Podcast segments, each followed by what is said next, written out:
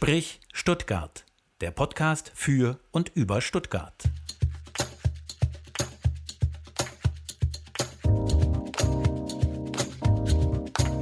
Sprich Stuttgart. Heute zu Gast Christoph Sonntag.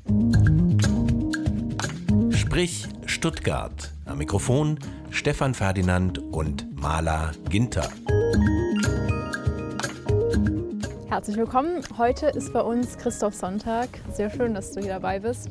Und ich habe ein paar ähm, Sachen zusammengesucht zu deinem Leben. Die Ja. werde ich jetzt mal hier vortragen. Aber heute ist bei uns ist ja eh schon witzig. Also Ja. wir sind ja gemeinsam woanders. Aber das wird Ja, das wahrscheinlich im Laufe des Podcasts das, geklärt. das klären wir klären noch, wir noch, genau. genau. Das ist, noch lassen wir unsere Zuhörer da im Dunkeln tappen. Vielleicht können sie schon was erahnen an den Hintergrundgeräuschen, aber Ja, später wird dann die Aufklärung. Genau, ganz äh, klassisch fangen wir an, wo du geboren bist, und zwar in Weiblingen, hier ganz in der Nähe. Darf ich kurz was dazu sagen? Ja. Ja, ich, bin natürlich, geboren an, ich bin geboren, also am, am Wochenende, ich war witzigerweise Privatpatient, weil mein Vater Beamter war. Reiner Zufall. Kinderklinik, Kinder, Kinderkrankenhaus Weiblingen.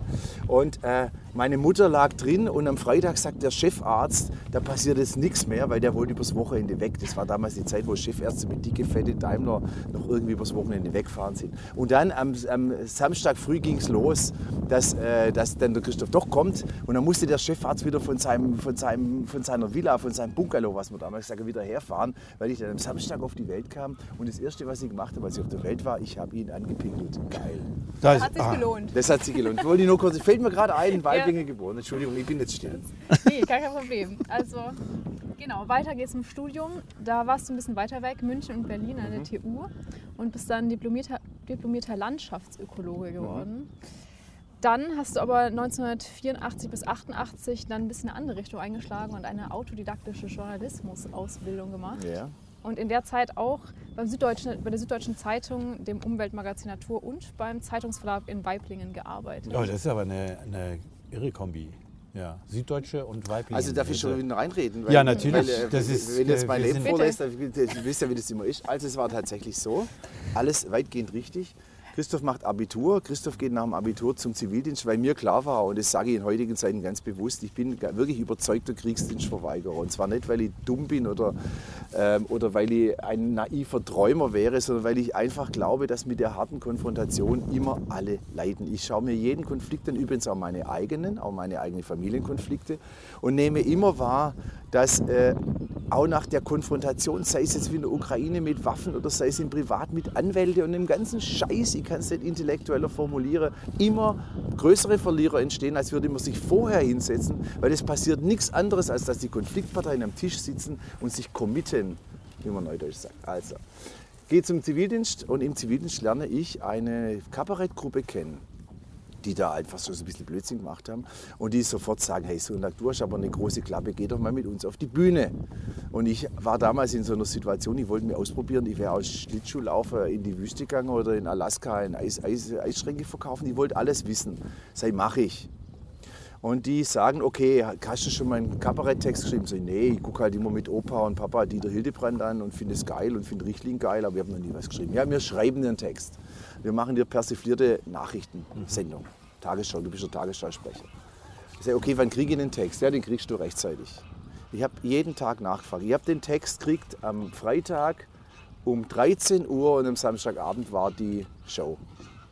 Ich habe den Text einen Tag vorher gekriegt und ich habe gesagt, okay, das geht schief. Das kann, wie soll ich mir denn noch reinprügeln? Ich habe doch jetzt gerade mal einen Tag Zeit. Hey, ihr habt Gänse hier im Studio. Ja, ja, ja, das ist der also, Wahnsinn. und dann habe ich den, mir den Text reingeprügelt und dann, aber da bin ich gleich fertig, dann komme ich an dem Abend auf die Bühne im Gedanken, das muss schief gehen, das kann nicht funktionieren. Gehe auf die Bühne und dann habe ich was wahrgenommen, was ich einen kosmischen Zauber beschreiben möchte, als, als kosmischen Zauber. Was jeder Mensch hat einen Zauber. Und die wenigsten haben das Glück, ihn so früh zu erleben wie ich. Ich gehe auf die Bühne und irgendwas passiert im Publikum. Irgendwas, was ich bis heute nicht beschreiben kann, aber heute noch habe. Ich gehe auf die Bühne und irgendwas passiert da und ich kann es nicht beschreiben, wie wenn eine Farbe kommt oder wenn ein rotes Licht angeht. Irgend sowas. Und da war plötzlich was da, was die anderen nicht hatten. Also meine Kollegen, meine damals Profis, die seit Jahren auf der Bühne waren, das hatten die nicht. Das hatte nur ich. Und dann wusste ich in der Sekunde eigentlich von dem Auftritt, dann wusste ich, das ist mein Beruf. Ich wusste das. Ich habe es nur noch jahrelang nicht wahrgenommen. Ich habe das Studium noch gemacht, habe noch Journalismus gemacht, aber eigentlich wusste ich es vom ersten Tag an. Das ist schön, wie du das so ergänzt.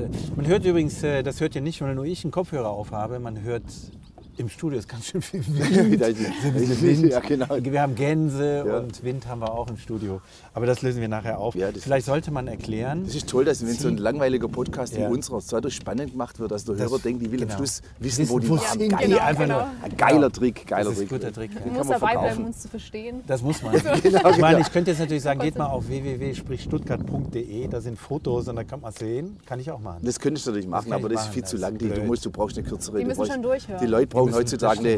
Um www, www.tus.de oder sowas. Ja. Also, Ein bisschen die Irre erstmal. Also gut. Äh, aber was ich noch sagen wollte, weil du sagst Kriegsdienstverweigerer, das muss man vielleicht den jüngeren Zuhörerinnen und Zuhörern erklären. Mhm. Das liegt ein bisschen an deinem Jahrgang. Ich glaube, wir haben denselben Jahrgang, das weiß ich gar nicht. Sind wir Jahrgang 62? Ist Also das so? sind ja die Geheimnisse, die man eigentlich nie raushauen, Darf man aber nicht. ja. Aber das, Maler, du hast das recherchiert, oder? Wann ist er geboren? Hast du das Ja, auch. auf der 62 Liste? stimmt tatsächlich. tatsächlich. Das ist ja 62 unglaublich. Das ist unglaublich. Ich fühle mich wie 34 plus Erfahrung und ich krieg's auch nicht los. Ja, ich, bin, ich bin immer noch alberner als ein normaler 34-Jähriger. Ja, das war es wahrscheinlich schon als 18 War weil als 18-Jähriger Also, war ich so albern wie ein 12-Jähriger. Das ist ja das Schlimme. Gut, okay, aber wir haben die Maler eigentlich unterbrochen. Ja, Genau, jetzt Ähm, müssen wir schauen. Aber das Äh, darfst du jederzeit. Okay, ist gut, das ist, danke. Das ist ja ein Podcast und kein. Ja, ja, kein, Wir sind ja auch eigentlich gar nicht im Studio. Ich kann mal ein bisschen spoilen. Und es wäre ja verstehen. dann die Verlesung ihres Lebenslaufs. Das ist ja wie die Merkel, die so einen blöden Orden kriegt. Das braucht ja, Ja, kein Mensch. Also ich würde nicht Nein sagen. aber Für den Orden jetzt der oder Orden? was? für den Orden. Den Orden. Du kriegst den Orden bei, wie viel Grad haben wir jetzt? Äh, Wir sind, Acht hatten wir vorhin. Wir hatten acht. Hey Leute, Acht. wir sind, äh, ich meine, das, der Podcast Also wird ja eine Sensation werden, der wird ja jahrzehntelang gehört, der wird ja als Beispiel für gute Podcasts in der Absolut. Geschichte stehen. Deswegen Genau. möchte ich das jetzt ganz klar sagen, wir schreiben das Jahr 2023, Sternzeit, Ja. äh, unbekannt. Wir sind hier auf der Erde und wir sitzen am Max Eizier normalerweise. Oh, das war Ah, ah! ah, Ah, schneid, Jetzt- schnitt, wir schnitt, können schnitt, Nein, nein, nein, schnitt, schnitt, einen schnitt, schnitt, schnitt, so Ich einen schnitt, könnte einen schnitt, schnitt. drüber machen. Schnitt. Ja, müssen Piep jetzt drüber. Ja, machen. Also, Ah. liebe, liebe Zuhörer, ihr habt gerade einen Piep gehört. Wir sitzen am Piep. Genau. Okay, Maler macht jetzt Ja, jetzt weiter mit aber dem hier Lebenslauf. keine weiteren... Und noch ganz äh, kurz, wir haben 8 Grad. Wir haben 8 Genau. Grad. Normalerweise Ja. holt man sich einen Sonnenbrand Und ich habe eigentlich Decken noch in der Ja, Kiste hinten. Die haben wir vergessen. Die holen. können wir vielleicht nachher Wenn können wir die Franzi rotieren. bitten, genau, uns die Decken zu geben. Podcasten Sie bitte weiter. So, aber jetzt Das machen sieht wir ja weiter so aus, hier. als müssten 60-Jährige sich Decken über die, über die Beine legen. Das sieht auch ein bisschen komisch aus. Ja, aber wir haben ja nicht so viele Zuschauer. Das stimmt, das ist eigentlich wahr. Die paar hundert, die Okay. drücken wir weg, Ja, gedanklich. genau. Und Emil ist auch noch dabei. Der Emil ist Produktionshund, Hund, Der genau. Produktionshund. Genau. Studio und jetzt So, weiter. jetzt aber. Dann äh, können wir gleich, genau, im Kabarett hast du ja gesagt, das war eigentlich so dein, äh, das ist die Berufung, die du Genau, hast. Und den Berufung. ersten Solo-Auftritt hast du auch schon 1985 gehabt. 83, das war genau wie 83, gerade oh beschrieben. je. Das war wirklich tatsächlich äh, Abitur, Zivildienst und dann auf die Bühne im Jahre 83. Das war, 85 begann dann, dass ich angefangen habe, ein eigenes Programm zu schreiben und äh, ein Okay. bisschen mehr Texte drin hatte. Genau, und in der Zeit hast du auch noch Schauspielunterricht nebenher Jups, genau. Also ganz schön vielfältig da. Ja, hat mich, hat mich, wie gesagt, alles interessiert. Ich wollte, ich weiß heute, dass mein Herz schon wusste, wo es endet. Aber mein Geist hat immer gesagt, du kannst es deinen Eltern nicht antun, jetzt sagen, ich werde hier Künstler und Kabarettist. Und das war damals ja äh, links versifft. Also was man heute äh, den Leuten vorwirft, das waren wir. Natürlich waren wir gegen alles, gegen Nachrüstung, gegen äh, Volkszählung. Wir haben das alles, wir haben diesen Staat als muffig und als kohlig empfunden und gesagt, äh, da muss man was tun. So, äh, und das wollte ich denen nicht antun. Und als ich dann gesagt habe, ich studiere hier, dann hatte ich plötzlich mal Ruhe. Das war so geil. Ich habe studiert, ich habe meine Prüfungen abgehakt, mehr recht als oder mehr schlecht als recht. Ich habe es auf jeden Fall geschafft. 2, Komma irgendwas habe ich hingekriegt. Oh. Habe mir Mühe gegeben, aber nur im Rahmen des Notwendigen und hatte Zeit, um zu schreiben, um mich auszuprobieren, um Texte zu schreiben, anzubieten an Titanic, an Kowalski, an Spiegel, an Stern. Ich habe die alle immer zukackt mit meinen Texten, ohne mir zu überlegen, was brauchen die eigentlich. Ich hätte da gute Chance gehabt, weil ich das ganz gut konnte, aber ich weiß heute, wie das ist. Wenn mir heute jemand was schreibt, was ganz nett ist, aber viel zu lang, kann ich das nicht brauchen. Ja, da müsste schon einer sagen, was brauchst du denn? Und dann müsste ich auf die Idee kommen, naja, ich habe hier eine regelmäßige Glosse, ich bräuchte eigentlich immer, und dann müsste der das in meinem Duktus vorschreiben, dann bringt es was. Ja, da musst du halt auch reinwachsen. Muss ne? reinwachsen, genau. Konnte Ja, und man sich damals noch erlauben, reinzuwachsen. Ja. Genau, und ab den ähm, 1980ern warst du dann eigentlich auch, wurdest du immer bekannter im Rundfunk und auch im Fernsehen. Ja. Da habe ich mir so ein paar ähm, Programme aufgeschrieben wie Kein Volk, ein Teig, ein Rührer. Das war, glaube ich, eins der ersten. Das war das erste Das war das Programm. Das erste, erste. das lief dann schon und irgendwann gedacht, die brauchen einen Namen und dann saß ich mit einem Freund zusammen, das war einer, der Kräuterzigaretten konsumiert hat. Das habe ich zwar auch mal probiert, das hat aber nicht funktioniert bei mir. Ich bin froh, dass ich das nicht kann. Aber der hat dann unter Ist das eine Umschreibung, Kräuterzigaretten? Das ist eine Umschreibung. Für, für, für, für das, das, wa- was jetzt da das, so was in deiner rechten Tasche, aber mit maximal 25 Gramm drinsteckt. Und der hat immer unter, unter THC-Einfluss, hatte der Ideen. Und dann sage ich zu dem, hey du, ich brauche unbedingt einen neuen Pro einen Programmtitel. Und dann saßen wir rum und dann hat er irgendwie so eine Hitler-Parodie gemacht. Dann sage ich, spinnst du? Und plötzlich war kein Volk, ein Teig, ein Rührer da. Sehr geil. Ja, so ein bisschen so, wie wenn man die Buchstaben im Kühlschrank so rumschiebt. Ja, genau, da ja, genau. denkst du, okay, ja, das, Das Spiel ist danach entstanden. ja. darauf, Genau, daraus. genau. Genau, dann noch ähm, das Wort vom Sonntag Mhm. von 2005 und deine neueste Show natürlich auch. Eintritt frei. die Eintritt jetzt- frei. Eintritt Muss man das sonst haben wir auch- Eintritt genau. Ja, das ist Ein Tritt. Eintritt frei. Eintritt Ja, die neueste Show, darf ich was dazu sagen? Ja, Ja, du darfst Äh, immer und alles sagen. Sonntag ist seit Jahrzehnten unterwegs, hat natürlich Brüche und äh, Schwierigkeiten. Das hatten wir ja mitgekriegt, auch in der Presse. Es gab eine Denunziationskampagne gegen mich. Und das ist halt in dieser Welt so, wenn du ein kleines bisschen einen Namen hast, dann kann jeder von dir behaupten, was immer er will. Es mag noch so absurd sein. Mit dem Ding, ich denke, dass es so ist, ist ja sakrosankt. Das ist in der Meinungsfreiheit, in der Demokratie halt da. Das heißt, du kannst alles von jemandem, du kannst alles vom Stefan behaupten, solange, du, solange man dir nicht beweisen kann, dass du es besser gewusst hast. Mach das mal. Und wenn du etwas behauptest über einen Menschen, das mag noch so absurd sein, ist der erst mal ein Dreivierteljahr oder ein Jahr weg vom Fenster. Ist so. Bis es einen absurden Zettel von irgendeiner Behörde gibt, die absurd lang Zeit braucht, um das zu beweisen, was jeder schon weiß. Es gibt keinen rosa Elefant. Und du musst im Prinzip ein Beweisfoto bringen, dass du keinen rosa Elefant erschossen hast, wenn dir jemand behauptet, du hättest es getan. So. Und nach dieser Zeit, die sehr beschwerlich war, aber ich möchte sie nicht missen, weil sie mich natürlich wie immer, wir wachsen auch mit unseren Krisen und sie hat mir natürlich auch noch ganz andere neue Erkenntnisse gegeben, die du auf der Sonnenseite des Lebens nie kriegst. Ähm, hatte ich, plötzlich Corona. Das heißt, während ich ein neues Programm mit Mühe, auf, damals äh, das, das Worldwide-Programm mit Mühe, weil mein Kopf ganz woanders war, weil ich ständig immer nur mit, äh, mit, mit Anwaltstexte und Kram beschäftigt war mit meiner Selbstverteidigung, völlig unnötigerweise, weil das, wie gesagt, der bringt ja gar niemand was, ähm, habe ich ein Programm geschrieben, mit dem ich gut zufrieden war, aber von dem ich nicht begeistert war. Und dann gehe mit dem Programm auf die Bühne und wusste, das wächst zur Begeisterung hoch, weil ich im Prinzip im Laufe des Programms das immer feile. Und dann kommt Corona, zieht uns einen Stecker. Wir haben es, was weiß ich, achtmal gespielt. Schluss. So. Und das mit einem Team, wo zehn Leute äh, auch Kinder haben und von dir leben und, und das Geld brauchen. Katastrophe. Und irgendwann habe ich die Katastrophe insofern genutzt, als ich gesagt habe, jetzt schreibe ich mal so ein Programm so lang wie noch nie zuvor. Und ich hatte, also wer zu meiner Show geht, das Lied beginnt ganz beiläufig mit einem Lied, das ich eigentlich früher als Sensation am Schluss gesetzt hätte. Das gönne ich mir jetzt äh, am Anfang in der Dunkelheit zu verschießen, weil das Programm so voll ist mit gefeilten Dingern. Und dieses Lied war schon anderthalb Jahre vor Premierenstart fertig. Das lag schon in der, in der Schublade. Ich wusste schon, dass ich so die Show beginne. Da wusste ich kein Wort, was ich überhaupt mache in der Show. Da wusste ich schon, mit dem Lied starte ich. Und äh, dadurch ist ein Programm entstanden, das kann man sich eigentlich gar nicht, äh, das, das kann man in, unter normalen Umständen gar nicht leisten. Du hast die Zeit nicht, du hast die Ruhe nicht. Ich konnte den Text schreiben und konnte ihn einfach mal acht Wochen in die Schublade legen und dann wieder rausziehen und dann mit ganz anderen Augen mein eigenes Werk angucken. Sonst musst du immer, du sagst in acht Wochen ist Premiere, jetzt machen wir halt diesen Fülltext noch, wird schon irgendwie gut gehen. Und deswegen ist es das Programm meines Lebens. Und meine schlimmsten Kritiker sagen, ich hasse den Typ, ich hasse ihn, aber ich muss sagen, das Programm ist genial. Eintritt frei. Eintritt frei. Eintritt.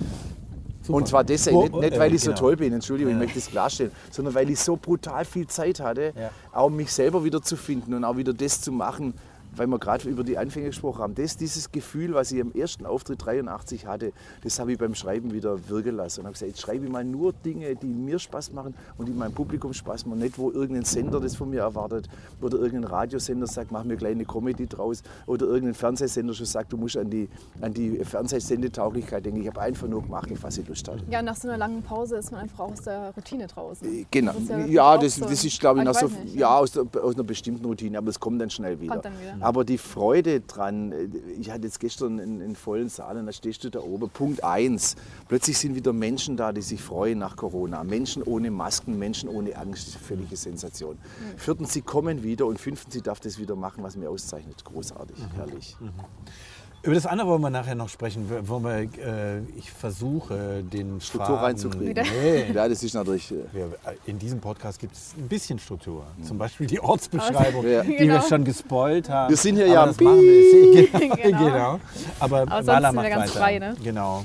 Nein, es ist Ähm, gut. Jetzt muss ich kurz suchen, ne? Ja, zwei, Wo hier, sind wir? Und Schnitt. Genau, und. Und Schnitt. Das, Genau, äh, fragen, äh, das fragen Hörerinnen und Hörer ab und zu. Was man da alles schneiden muss bei zwei Stunden. Wir schneiden nichts. Ja, Wir schneiden einfach da nichts. ganz, äh, das, Das ist, das ist gut, oder? Das Super. nennt man dann authentisch. Ja, das ist ja authentisch. Das ist ja bei, gefragt. also, ja, das ist gefragt. Also, als ich dann, weil du es gerade gesagt hast, S, S, äh, SWF 3 damals, Baden-Baden, hat mich entdeckt. Die waren starr in Baden, als mich in Schwaben noch gar keiner kannte. Und da habe ich meine Glossen, staatliche Funde für peinliche Verluste, in Stuttgart eingesprochen. Da war so ein kleines, eine kleine Station vom SWF, wir nannten es im, im äh, internen äh, Schlafwagenabteil. in der Alexanderstraße war das. In der ne? Alexanderstraße Genau. war unser Schlafwagenabteil, weil da bist du ab und zu als Korrespondent Ja, ja. reingekommen und dann mussten sie was tun. Ansonsten konnten sie ihre Einkaufslisten schreiben. Jedenfalls, dann mussten die damals, Böses Klischee. mussten die damals, mussten die damals bei der Post eine Leitung bestellen. Ja. Ja, ja, und die genau. Leitung war dann für eine 3-Minuten-Nummer, war die 20 Minuten. Das war dein Zeitfenster, also zwischen 10.25 Uhr und 10.45 Uhr. Konnte aber sein, die rufen dich an, aber nicht auf dem Handy, sondern auf dem Festnetz. Wir haben eine Leitung, aber in 30 Minuten. Und dann musste ich in Weiblingen damals losfahren, durch, äh, wo es noch keine Umgehungsstraße gab, durch Stuttgart durch, unter Missachtung sämtlicher Verkehrsregeln, damit ich da rechtzeitig ankomme. Und dann ist das da aufgesprochen und dann haben die das in Baden-Baden mitgeschnitten auf dem Band. Und dann haben sie das wieder geschnippelt und da war dann immer bitte schneiden, bitte schneiden. Also Genau. da, hier kommt ein Beitrag von Christoph Sonntag für SWF 3, Michael Bollinger, äh, Fundamt, äh, Gorbatschow ruft an, bitte schneiden, bitte schneiden. Und dann du losgelegt. Und manchmal haben sie das vergessen, das bitte schneiden, bitte schneiden. Und dann ist dein Beitrag, ja, staatliches Fund dafür, bitte schneiden, bitte schneiden. Sehr geil. so, ist das ein Teil des Kabaretts? Ja, das ist, das, das ist, schon, das ist schon der Lebensgag, der entsteht. Genau. So, jetzt bin ich aber hier wieder. Und zwar hast du 2004, kommen wir mit Oh, hier 2004, Zahlen. Wir sind Ja, schon ja. richtig, wir sind schon Und 20 genau, wir Jahre kommen weiter. voran. Total. Bis 2005 hast du auch einen Lehrauftrag an der Hochschule in Heilbronn Ja, gehabt. ja, Und verschwindet Ah, der Hund. ja. Ja, der Hund verschwindet. der Hund, wir sind ja hier am Piep. Und wir haben einen Hund dabei und der Hund, der jagt gerade die Piep. Und die Genau. müssen wir jetzt. Okay, So, jetzt aber genau, Lehrauftrag. Lehrauftrag, genau, Lehrauftrag. genau. Kultur- und Freizeitmanagement. Also auch da mal reingeschnuppert in das Dozent, Genau. in die Rolle des Dozenten. Es lief aber andersrum. Da, da lief natürlich der Professor, das ist ein ganz verrückter Typ. Es gibt ja viele verrückte Professoren. Soll Manchmal es hat man geben, sie- aber ich weiß Manchmal hat man sie hier das im Piep und dann sitzen sie hier im Piep, am Piep. Aber das ist auch so ein verrückter Professor, der hat mich angesprochen nach der Show und sagt, ich, ich finde es klasse, was du machst. Und ich habe Studenten, die später mal deine Veranstalter sein werden. Also die Ja, mal ja. Kulturämter leiten oder So Veranstalter. argumentiere ich auch immer. Genau. Ja, ja, und, und die würde, würde das wahrscheinlich unglaublich interessieren, wie ihr Künstler ticken. Und das war dann auch so. Das hat die tatsächlich am meisten interessiert. Natürlich haben wir da ein Konzept gemacht und dann äh, Produktion eines, also Entstehen einer Produktion hieß der, der Lehrauftrag und die mussten am Schluss auch alle was schreiben und vorführen. Es war geil, es war klasse. Aber am meisten interessiert haben sie meine Erzählungen, wie es mir geht, wenn ich da irgendwie ankomme. Und dann manchmal kommst du dann an, sitzt dann, äh, wartest auf deinen Auftritt und da kommt zehnmal jemand rein, ist alles da, haben sie alles, haben sie Wasser, brauchen sie noch einen Kaffee? Und du denkst manchmal, nein! Ich es ist auch so ein Gefühl, der Mensch ist in seinem Vorbereitungstunnel. Und klar ist es toll, wenn der einen Kaffee hat. Und klar braucht er einen Ansprechpartner. Aber das muss auf eine bestimmte Art handeln. Ich bin da, hier ist meine Handynummer, hier ist ein Kaffee. Wenn Sie mich brauchen, rufen Sie mich an. Dann tue ich ihm was Gutes. Und das war interessant für die. So, und deswegen habe ich die Vorlesung gemacht, habe ich auch sehr gern gemacht. Und habe dann auch, das wusste ich ja, da- wusste ja damals gar nicht, da hat mich so eine, also es waren Studentengruppen, die ich ja nachher benoten musste. Und hat mir die eine Gruppe dann abends zum Essen eingeladen. Ich bin da freudig hin, weil ich immer solche Sachen gern mache. Und sitzt da plötzlich beim Essen bei denen in der WG und denkt plötzlich, ob das jetzt eigentlich erlaubt ist. Ich habe ja keine Ahnung. Ich weiß nicht, ob, das darf man eigentlich nicht machen, oder? Darf man sowas? Oder? Mein Gott. Maler.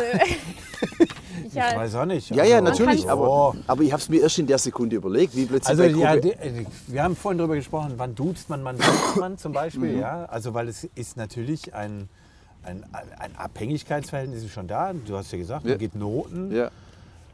Auf der anderen Seite, wenn du in Projekten zusammenarbeitest oder hier zum Beispiel auf dem Piep, im Piep sitzt Ja. und so. Und ich meine, wenn wir uns und da jetzt alle sitzen erwachsene würden, Menschen, also, also das wäre jetzt auch ein bisschen absurd. Genau. Ja, klar. Also man- insofern, es gibt es Das geht auch immer mehr Das kaputt übrigens. Es ja. ist doch so, du arbeitest mit jemandem zusammen und dann fängst du an, den zu mögen. dann, genau. Dann wirst du den doch mögen dürfen. Und dann kann, muss doch nicht jede dumme Nase gleich unterstellen, nur weil du den magst, ist das ein Korruptionsverhältnis. Was für ein Schwachsinn.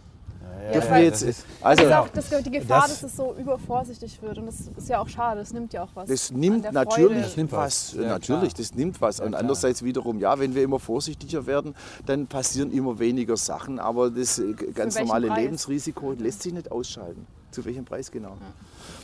Ja, mein Gott, was wir hier für Themen streifen. Ja. Und das nur bei der Kurzsuite. Aber tatsächlich habe ich, als ich jünger war, fiel es mir leichter, das ist auch lustig, Studierende zu duzen, als, äh, nee, umgekehrt, da habe ich sie gesiezt. Und auch sehr, um, um das so ein bisschen eine Distanz reinzubringen. Und mittlerweile ist es mir aber in Teilen tatsächlich egal, gerade wenn man sehr eng zusammenarbeitet. Das finde Ich glaube, ich glaube, wenn du, ja. wenn du Es ist auch besser so. Ich, Ja. wirkt Stefan, ich glaube, wenn du Künstler. unabhängig bist und unabhängig denkst und Dann- nicht korruptiv genau. denkst, dann machst du, was du denkst und dann bist du ganz schnell da. Und äh, letztendlich, das habe ich auch gelernt in meiner Krise, denken können die Leute, was sie wollen. Und das ist ja tatsächlich auch heute so mit diesem Informationsüberfluss, der nicht mehr gebrieft wird. Du kriegst heute eine Nachricht, gelb ist rot. Und der nächste sagt, nee, gelb ist blau. Und dann beweist ein Wissenschaftler, dass gelb gelb ist. Und zwei Tage später kommt die nächste Nase und sagt, gelb ist rot. Und der dritte sagt, ich habe schon wieder gelesen, dass gelb rot ist. Das heißt, wir, wir kriegen die Wahrheit, also dieses, dieses biblische, dieser biblische Sündenfall, dass wir jetzt selber gucken müssen, was richtig und was falsch ist, das wird immer schwieriger. Ja, aber man findet zu jedem eine Bestätigung. Jede Und Meinung. aber auch eine hundertprozentige Gegen. ja, und Ja. beide Seiten. Genau. Man, ja. Ah, Christoph, jetzt hast du was angesprochen, was mir, jetzt muss ich einen kleinen Schlenker muss ich jetzt Ja. mal machen, was mir sehr wichtig ist. Weil dieses, was ist wahr und was ist falsch, da spielt ein ordentlicher, guter Journalismus eine ganz zentrale Rolle. Und deswegen haben wir nämlich bei uns am Institut für Moderation, und da ist ja dieser Podcast hierher, gesagt, dass wir das zu einem wichtigen Thema machen wollen und sollen, damit man leichter erkennt, wo die Qualität ist, damit Qualität erkennbar bleibt. Deswegen haben wir den Stuttgarter Moderationspreis aus der Taufe gehoben, Ja. der verliehen wurde, wenn man diesen Podcast hören kann. Da ist es genau zwei Wochen her. Cool. Ganz genau. Und die Maler, das ist das lebende Beispiel, die das in dem Institut in der Moderation lernt, dass Mhm. Qualität und Persönlichkeit durchaus zusammengehen können. Äh, Und dass man ihr sozusagen glauben kann, Mhm. das ist ein Kapital. Äh, Und dass sie für Qualität steht, sozusagen, das muss sichtbar werden. Und Gut. da kann man nur dagegenhalten. Man kann nur einfach dagegenhalten. Kannst du dagegenhalten, aber äh, ich habe ein kleines Aber. Ja. Äh, die, die, die Wahrheit zu suchen ist anstrengender geworden. Ja, und die absolut. Menschen sind es immer mehr gewohnt, Ja. gar nicht mehr zu suchen. Ja, Sie ja. konsumieren nur noch das Endprodukt. Sie haben gar keine Lust mehr, den Spargel äh, zu holen, zu schälen und zu kochen. Sie möchten ihn nur essen und sie wissen gar nicht, was ihnen verloren geht. Ja, dadurch, deswegen dass sind so Formate wie der Moderationspreis super wichtig. Und Ja. also das muss man am Leben halten. Cool, so ja, einen ja, gut, Journal- super. hochwertigen Journalismus. Und irgendwie die Leute dann dazu bringen, das doch auch zu lesen. na klar. Aber Wenn's, genau, ähm, und das, aber du hast völlig recht. Äh, ja, beide recht. Man muss einfach tatsächlich dagegenhalten. Es gibt gar keine andere, gar genau, keinen anderen Weg. Genau. Und es wird immer wärmer hier am Piep. Ja. Wir haben jetzt schon 10 Grad. Also sollen Ja, wir, sollen wir die Ortsbeschreibung mal vorziehen, weil das entlastet uns auch, Ja. oder? Das mache ich, genau. Komm, das mache ich jetzt mal. Ja. Jetzt kommt also dieser Jingle. Sprich Stuttgart. Ortsbeschreibung. Lieber Christoph, wo sind wir hier? Wir sind am Max-Eize, einem Idyll in Stuttgart, äh, von dem es in Stuttgart oder in Baden-Württemberg wenig gibt.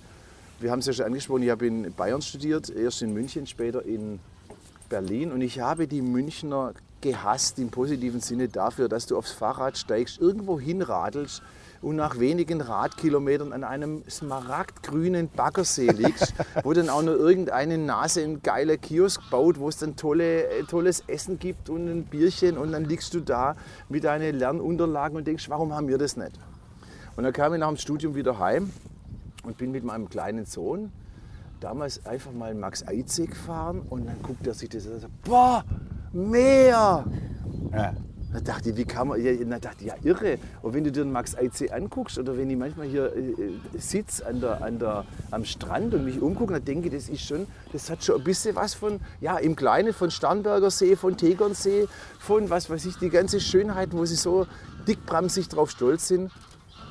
Haben und wir wir haben das auch. Und dann Ja, war dieses Idyll vom, äh, vom Untergang bedroht. Ist das Warte, jetzt genau? bevor du das beschreibst, Ja. Das reicht uns noch nicht als Reportage. Du musst es noch konkreter machen. Okay, Was sitzen, sehen wir? Wir, Genau. sitzen, wir sitzen und witzigerweise gibt es ja an diesem wunderbaren See auch einen Bootsverleih. Genau. Und an diesem Bootsverleih haben wir uns am heutigen Tage, Sternzeit 2023, wir haben es ja vorher schon geklärt, verabredet, um mit einem äh, Paddelbötchen, vielleicht sogar mit einem äh, akkugetriebenen Strombötchen über das Wasser zu gleiten. gleiten. Ja. Und haben Das war der Plan, ja. Und, und der, der beste Podcast der Welt hat es auch wirklich mit seinem 87-köpfigen Team ordentlich vorbereitet. Aber der Captain ist nicht da. Der Captain der, ist nicht da, ja. Der die Boote loseisen müsste. Und jetzt sitzen wir also angekettet. Wir sitzen hier in der Kälte seit über einer Stunde angekettet in einem ziehen, wackelnden Boot. Die Situation ist so absurd, dass es eigentlich. Äh, Schon, nach, ja. Jetzt haben wir ja, was haben wir? Lorio wäre heute 100 geworden, in, am heutigen Tag. Guck.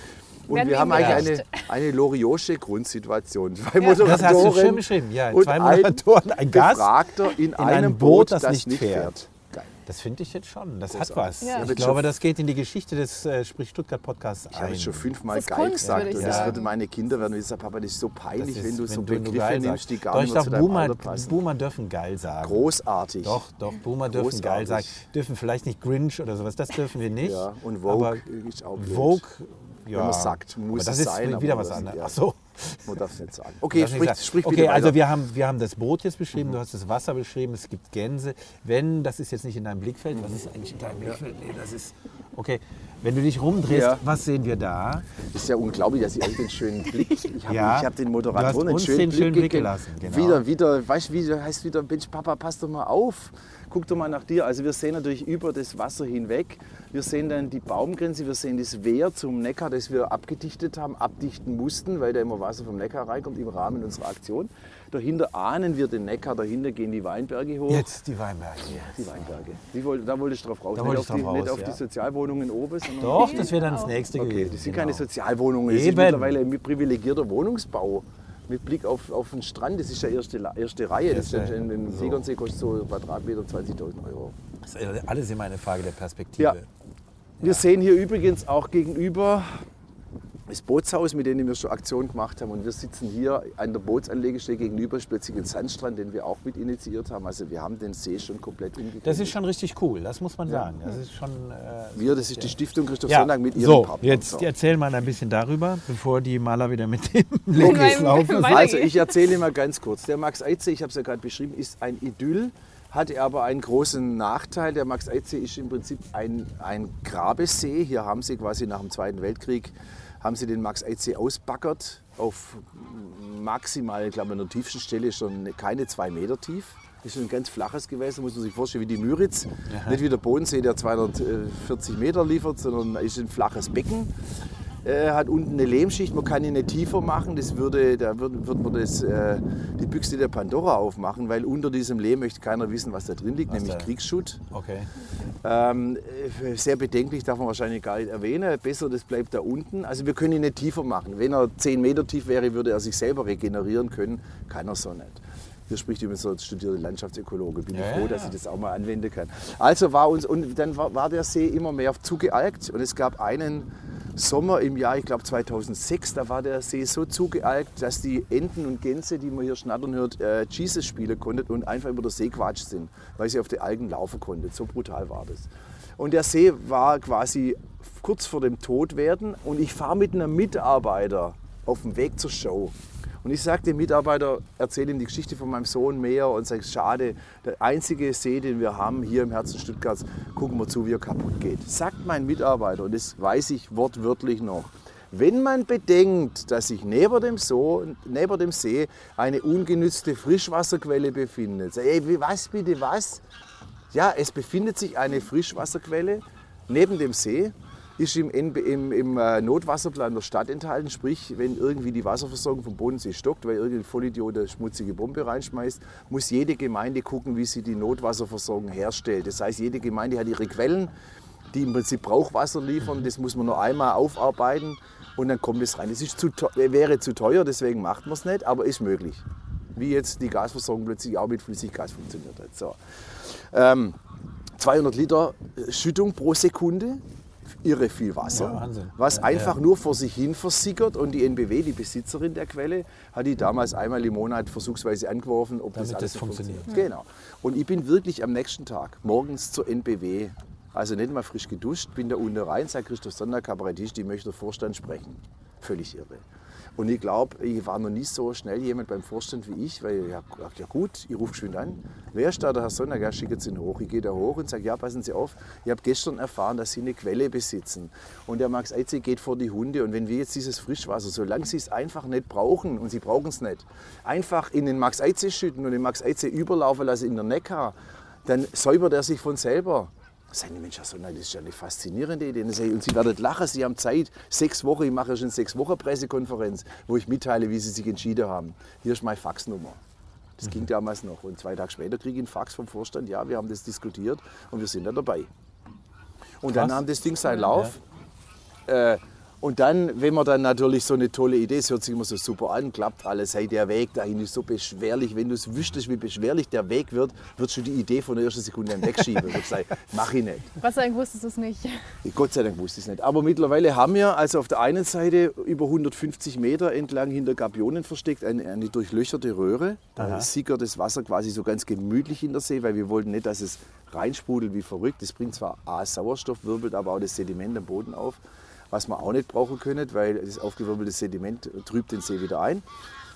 Und da drüben haben wir noch eine Frischwasser, also da haben wir noch äh, 7 Liter pro Sekunde, lassen wir das Klassenzimmer am See rein, einfach auch damit, weil es landschaftsplanerisch klasse aussieht, wenn man schon wieder mal adjektiv durchrutscht. Es sieht einfach, geht, geht mal hin und schaut es euch an. Das Wasser meandriert äh, durch den Weg durch und läuft dann in der Max-Eid-See rein, das ist einfach super. Und was man da plötzlich Kinder und Familien, Spieler hat, und zwar vor allem die Familien, die mir jetzt als Kabarettist, als äh, Mensch, der in der Sozialhygiene des Landes beschäftigt ist oder der Welt beschäftigt ist, sind halt die Familien, die sich in der Regel keinen Garten und keinen Balkon leisten können. Und die haben plötzlich eine fantastische äh, Spielstelle, wo sie sich den ganzen Tag vertreiben können. Finde ich großartig. Ja, absolut.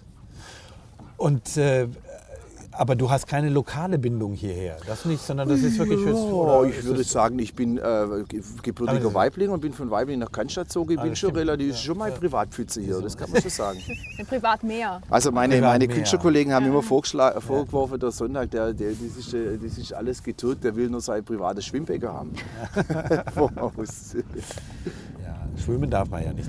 man äh, darf nicht schwimmen und das ist auch wieder so ein Ding, man darf offiziell nicht schwimmen, weil wenn du offiziell das Schwimmen erlaubst, dann brauchst du ein DLRG und brauchst Umkleidekabine und Genderkabine wahrscheinlich mittlerweile und äh, Rettungsdienst und dies und das. Und ich habe immer gesagt, wenn der See mal sauber ist, wird der Stuttgarter mit der Badehose abstimmen. Wir sind allerdings nicht an unser Ziel herangekommen, das mir damals vorgeschwebt ist. Ich sage, ich habe immer gesagt, wenn wir drei, vier Jahre lang so viel Wasser in den Max Eidsee reinschütten, wie er drin hat, dann wird er automatisch sauber. Es hat nicht funktioniert, weil du sitzt nicht immer drin, es wurde nicht so viel Wasser eingeleitet. Und das hat natürlich wieder andere Gründe, da will ich gar niemand verdammen.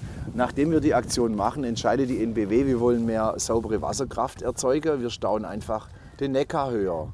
Ist ja klasse, sind wir alle dafür. Was halt mit dazu geführt hat, dass der Max Eizen nicht mehr den Neckar überlaufen kann, weil der, Neckar plötzlich höher war. So. Weil, wir ja, weil wir ja diese Schleuse zugemacht haben. Das heißt, dass es ein unabhängiges Gewässer wurde. Also plötzlich kann der Neckar höher sein, dann haben die das gemacht. Super geil, können wir hier, äh, habe ich schon wieder gesagt, super können wir mehr Strom erzeugen, toll. Aber der Max Eise konnte nicht mehr überlaufen. Mit dem Effekt, dass sie ohne es mir zu sagen einfach nur noch so viel Wasser reinfließen lassen haben, wie mal viel verdunstet. Was natürlich keinen Säuberungseffekt mehr bringt, weil verdunsten tut Frischwasser rein, kommt Frischwasser, bringt nichts. Das haben wir jetzt im Griff, weil es gibt eine unterirdische Abwasserröhre von Max Eize, die hat man deshalb nicht benutzt, weil sie kaputt ist, weil, sie, weil das Wasser versickert. Dann hat der Christoph mit seiner bauenschlauer Idee gesagt, ja Leute, ist doch völlig wurscht. Das Wasser, das wir ableiten jetzt, also wir leiten jetzt kann oben ja Frischwasser versickern, rein ja. und das schmutziges Wasser raus, das läuft dann halt äh, in Neckar über die Röhre und wenn es nicht in Neckar läuft, versickert es. Was soll's? Haben sie eigentlich recht. Machen wir jetzt. Und wenn jetzt alles stimmt, was mir erzählt wird, dann leiten wir wieder so viel Wasser ein pro Jahr, wie der Max IC in sich trägt und dann geht dieser Prozess weiter. Ob es dann letztendlich getan wird, weiß ich nicht, weil ich sitze nicht am Wasserhebel. Ja, ja.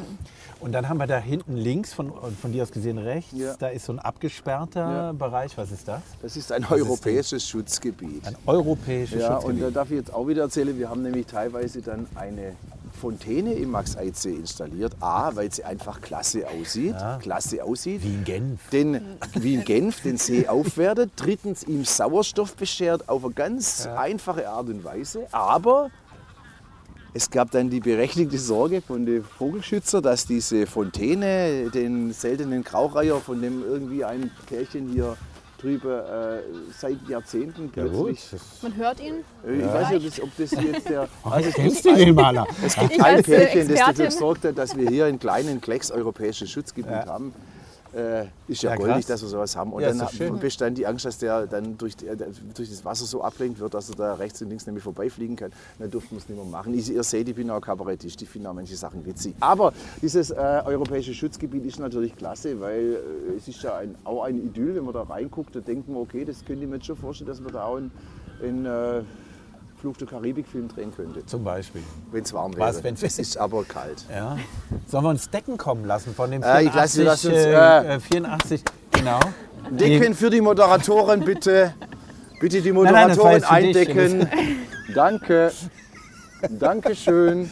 Wir Ist ja bitten nicht um so, Eindeckung des genau. Moderatorenteams. Franzi und Clara sind ja hier mit uns, die Ja. ähm, die das ganze Fotoshooting machen. Und die bringen uns jetzt Decken, dann kriegst du auch eine. Ich darf nochmal noch mal erwähnen, wir Ja. schreiben Ende April und es Ja. hat 6 Grad. Das ist doch unglaublich. Äh, genau, ich äh, bin ja Dank. hierher gekommen. Guck mal, kommen Decken. Ach du Wahnsinn. Dankeschön, bitte mal da. Ich glaube, du Eine- brauchst eher so eine- einen, so einen Thermoanzug, mal. oder? Ja, ich hätte meinen Schneeanzug ja. heute anziehen können. Pass auf, Achtung, jetzt das Achso, Wasser da unten. die Ja, das Decken ist dürfen. nicht Jetzt nehme ich, sie- jetzt nehme ich sie einfach, okay? Es kommt noch eine. Jetzt- ah. Stefan hat Ja, uns alle gedacht. Ja, ja. Ach, Drei Decken mitgenommen. Das Keine. So, sehr schön. doch, das ist gut, das macht Ja, ein das bisschen finde ich warm. auch. Also ich, als ich heute früh das Material hierher geschoben habe, zu Fuß natürlich, das habe ich nicht mit dem Auto. Alles gut, alles gut. Ich habe ja da hinten geparkt, ich wusste ja nicht, äh, ähm, wie das Lass uns so den Podcast wieder interessanter machen. Komm. Ja, genau. Äh, das wollte ich nur sagen, dann habe ich das hier lang geschoben und dann habe ich ähm, Leute gesehen, die mit dem Riesentele hier die Vögel fotografieren und so. Also ich glaube, man nennt die Ornithologen oder was, die ja. so und das fand ich schon toll, weil die die Einsamkeit genutzt haben und die Vögel sich hier so wohlfühlen. Also es ist schon echt ein, ein Rückzugsraum auch für die Natur. Also der Max Eize ist, der. Max Eize ist die am meisten mit Interessen beladene Pfütze dieser Welt. Wir haben hier die Vogelschützer, wir haben ein europäisches Schutzgebiet, wir haben die Erholungssuchende, wir haben äh, hier, was weiß ich, 20, 25 Bötchen, die rumfahren, wir haben die äh, Modellboot. Menschen, die eigentlich hier gar nicht fahren dürfen, sie sind aber des, deswegen zugelassen, weil wo sollen sie hin? Wir haben hier vom, vom, vom Jugend, die, die Jugend im Bootshaus, wir haben DLRG, wir haben der Anglerverein, Ja, den auch der gesehen, dann auch ja. wiederum einen bestimmten Fischsatz, Fischbesatz möchte. Und das sind alles Antagonisten. Also jemand, der Fische im See haben möchte, einfach ganz banal, der hat auch gerne einen nährstoffreichen See, weil dann die Fische schneller, größer, fetter werden. So. Wer den, den See genießen möchte, wie zum Beispiel der, der Schiffsverleih, der hat gerne einen sauberen See, je weniger Nährstoffe, desto Klar. besser. Und so gehen die Interessen und dann kannst du hier nur den Segelschein machen und das Bodensee, Bodenseepatent. Äh, völlig irre. Also eigentlich brauchst du einen zehnfach größeren See, um diese ganze Ansprüche zu bedienen. Das ist dann das nächste Ziel. Wenn das sauber ist. Äh, tatsächlich tatsächlich äh, habe ich eine Idee entwickelt, die habe ich auch schon der Stadt vorgestellt, nämlich ich würde gerne äh, diese Riesenfläche da hinten, würde nochmal zwei, drei kleine Seen ausbaggern, die dann im Prinzip Klärseen wären. Das heißt, wir pumpen das Max-Eidsee-Wasser Also zusätzlich da, wo die. Grillwiesen sind, Wo ne? die Das ist- genau, sind, genau. Die so heiß in der Diskussion waren und so. Ja, Ganz also, genau. Ich würde gerne das Wasser da hinten rauspumpen, zusätzlich zu dem, dass wir es erneuern, rauspumpen und hinter über so ein natürliches Klärbecken wieder reinlaufen lassen. Wir reden wieder von einem Millionenprojekt. Äh, Die Millionen müssen halt her, der Wille der Stadt muss her. Äh, Wäre aber großartig. Es würde dieses, dieses Gebiet hier einfach landschaftlich tierisch aufwerten. Aufwerten. Und ihr habt doch jetzt, was habt ihr gesagt, 680.000 Zuhörer. Könnt ihr nicht schreiben? Schreibt doch mal an die Stadt Stuttgart und sagt, wir haben, wir haben den Podcast atemlos von Anfang bis Ende angehört und die Idee vom Sonntag, den Max Eize durch Klärbecken, durch idyllische weitere Becken aufzuwerten, finden wir klasse. Wir spenden hier jeder, Ja, so viel er kann. wer es Ja. wieder kann. Das ist doch gut. Das wäre super. Die, du, du machst unserem Podcast alle Ehre, weil er heißt Sprich Stuttgart. Wir sprechen über Stuttgart und so schön konkret, wie du das jetzt gemacht hast, haben wir es eigentlich selten. Genau. Ja. Äh, Maler, achso, bevor du dann- weitermachst. Ich habe ich hab jetzt zwei Seiten, ich bin noch auf der ersten Du bist ja auf der Seite. ersten Seite. Wir sind ja auch erst in der Hälfte. Ja, Wir können noch kurz sagen, dass wir diesen Podcast machen vom Institut für Moderation an der Hochschule der Medien in Stuttgart. Und da bilde ich Moderatorinnen und Moderatoren aus. Und eine davon bist du, Mala Ginter, Genau. in diesem aktuellen Jahrgang. Ähm, genau, und damit habe ich sie auch mal ein bisschen vorgestellt. Gut. da bin ich Ja. auch sehr glücklich, dass ich da dabei bin und heute auch hier dabei sein darf. Das ist schön, dass du das so Und, sagst. Das ja. klang auch sehr authentisch. Ja, das hoffe ich doch. Das üben wir ja. das genau, oder? genau, genau. Authentizität kann man nicht üben, man hat sie Nee, ja, nee, man hat sie mal- nicht. genau. Ja. Also das, das war jetzt mal so ein kleiner Kritikpunkt, aber du hast sie ja. Ja, Deswegen du ja gut. gar nicht Bingo. Glück gehabt. Genau. Genau, und dann auch, wenn wir in der Vorstellung sind, ähm, Stefan Ferdinand, der seit 2001 an der HDM Professor ist ja, für Wahnsinn, Journalistik Wahnsinn. und Ja. beim IMO Direktor. Mit Genau. 18 angefangen. So ungefähr. Und, und äh, tatsächlich, danke, dass du das sagst mit dem 2001, weil da erschrickt man immer so ein bisschen. Mhm. Aber ähm, es war 2003 oder 2004, ich weiß es nicht. Da hatten wir eine Fernsehproduktion mit Studierenden an der äh, Hochschule der Medien, die Media Lounge, die wir auch dieses Semester wieder machen. Und da habe ich äh, damals den Christoph angerufen und habe gesagt, hey, die Studenten haben die Idee, die wollen dich gerne einladen als, als äh, Bestandteil dieser Fernsehsendung oder als Opening, ich weiß es gar nicht mehr wie. Und du hast das Publikum dort unterhalten und das war echt... Das war super, war klasse. Da kannst du dich noch dran Da erinnern. kann ich mich noch dran erinnern. Das war wirklich cool. Und es war echt, das, wir waren ganz überrascht, wie da alles vorne saß und so. Und, Mhm. Du hattest ähm, längere also- Haare damals, kann es sein? kann es echt sein? Du Das ist hattest, richtig, ja. Ja, du hattest- ja, das ja, das Ich hatte so einen Lockenkopf. hast damals richtig gut ausgesehen. Ja, Ja, das war eine schöne Zeit. Das ist auch sehr authentisch. genau. Ja, gut, okay. Also das war jetzt hier ein bisschen, bisschen in der Vergangenheit. Äh, Papa erzählt vom Krieg. ja, genau, genau, genau. Ist eigentlich mein Okay. Hund noch da? Emil. Okay, Emil ist noch da. Okay, Produktionshund ist da. Ich bin ja, ich bin ja wohl. ein, ein, ein, ein Hundehalter, der sein Tier ernst nimmt. Der lässt es einfach los und Der lässt es schon Viel wieder kommen. Spaß. Genau, Der lässt genau. es den HDM-Studierenden, die das nicht, die, die, Die- die kompetent machen. Da, ich habe da überhaupt keinen Zweifel. Gut, okay. So, jetzt weiter, Weiter in der Liste. geht's. Genau, da sind wir auch noch mal ähm, ein bisschen noch in der Vergangenheit und so ein kleines Highlight, würde ich mal sagen. Und zwar hattest du 2007 und 2008 einen Auftritt in New York. Oh ja, auch stimmt. Oh ja, Wahnsinn, Wahnsinn. Ähm, Wahnsinn. Echt schwäbisch? Wahnsinn. Ja, also, auf das Schwäbisch, war das ja, ist- fantastisch. Also, ja. ich sage euch, was passiert ist. Ähm, keiner hat was verstanden. Ne? Nee, ganz im Gegenteil. Es ist so, ich sitze mit einem Veranstalter, ein echt netter Typ, mit dem ich viele Shows gemacht habe, sitze so zusammen und wir reden und machen und tun. Und dann erzählt er halt, dass er, glaube ich, ein halbes Jahr in New York gelebt hat. Und dann das ist ja irre, weil ich war zumindest die längste Zeit meines Lebens in Florida, war nur wenige Wochen, aber habe dann auch fürs Umweltmagazin Natur und nee, für, für Chancen damals einen Bericht geschrieben über die Everglades und mich da, kenne mich da relativ gut aus mit dem Ökosystem da unten und haben uns ein bisschen unterhalten in New York. Und ich war dann auch in New York eingeladen, habe einen Everglades kennengelernt, der mich dann nach New York geholt hat, dann weiter ein paar Tage, bla bla blub. Und dann sagt er, ja, und da unten hätte er jetzt, er hätte damals in dem Jahr unglaublich, hätte da so eine schwäbische Gemeinde aufgetan und hätte mit denen noch regelmäßig Kontakt. Ich sag, was heißt schwäbische Gemeinde? Er sagt, ja, das sind bestimmt 200 E-Mail-Adressen. Und dann haben wir so hin und her gesponnen. Und dann sag ich, ja, aber wie, wie ist denn das? Und dann meinte er, ja, du, hätte er Lust, da können wir doch mal was machen. Und dann hat er äh, wirklich auch mit, ich weiß nicht, mit ein paar Sponsoren waren dabei, Wirtschaft, Wirtschaftler aus Baden-Württemberg, aber auch äh, das Land Baden-Württemberg, das hat er irgendwie alle ins Boot gekriegt. Und da haben wir dann eine Aktion gemacht, dass wir da nach New York rüberfliegen, äh, im Laurie Beachman Theater, direkt am Broadweg. äh, und später im, im Laurie Beachman und im, im Hills Theater, weiß ich den Namen schon vergessen, wir haben es zweimal gemacht hintereinander. Und dann hat er quasi einfach diese Schwaben eingeladen. Und da kamen die an dem Abend, also wir hatten zweimal ein volles Theater in New York, schwäbisches Kabarett. Und jetzt passt auf, jetzt hatte ich natürlich meinen Techniker nicht dabei, weil das hat der Etat nicht hergegeben, sondern ich musste den Techniker vor Ort nehmen. Und er sagt, okay, when I say, du alter Schafsäckel, then you change the light from blue to red, okay? Okay, what is in this word? Alter Schafsäckel, okay. Und dann hat er das in, in Lautschrift aufgeschrieben. Ich habe leider den Zettel verloren. Ja, ich habe den nachher weggenommen. Ja, ja, so geil. Das heißt, und der hat dann, und der hat dann auf, äh, quasi auf meine Lautmalereien hat er reagiert. Er hat weniger Fehler gemacht als meine schwäbische Techniker. Punkt 1. Und Punkt 2, nach der Show kommt er zu mir. Hey man, I didn't get one word, but you killed them. I mean, you killed them. der war da drin, sieht ein lachendes Publikum und versteht nicht was. Und das war natürlich insofern geil. Geil. Ja, darfst Großartig. Ist Du, okay. du bist Boomer, du hast Beeindruckend. Absolution jetzt. Ja, aber ich würde auch sagen, das Wort wird auch über die Boomer hinaus freigeben, weil ich kenne es Ja. bei mir auch ab und zu. Okay. Also, Es war insofern beeindruckend, als diese Menschen natürlich teilweise zwei, drei Jahrzehnte darüber gelebt haben und das Schwäbisch halt den Grundsatz noch hatten, aber nicht mehr aktiv betreiben. Und da kommt einer her und sagt, Mr. Sonntag, I come from, De from Dedding, I came over. Wann war das? Lass mal da, das war 90, wann war das? Ah, Leck mir doch, 1976. Und ich habe mein ganzes Leben nicht so gelacht wie heute Abend. Solche Aussagen habe ich mitgekriegt. Dann äh, äh, hatte ich ein paar Bücher dabei. Einfach weil ich dachte, jetzt versuche ich meinen Büchertisch. Und das waren die Leute natürlich begeistert. Und da stand eine Frau noch am Schluss am Büchertisch da, wusste nicht, welches Buch sie jetzt kauft.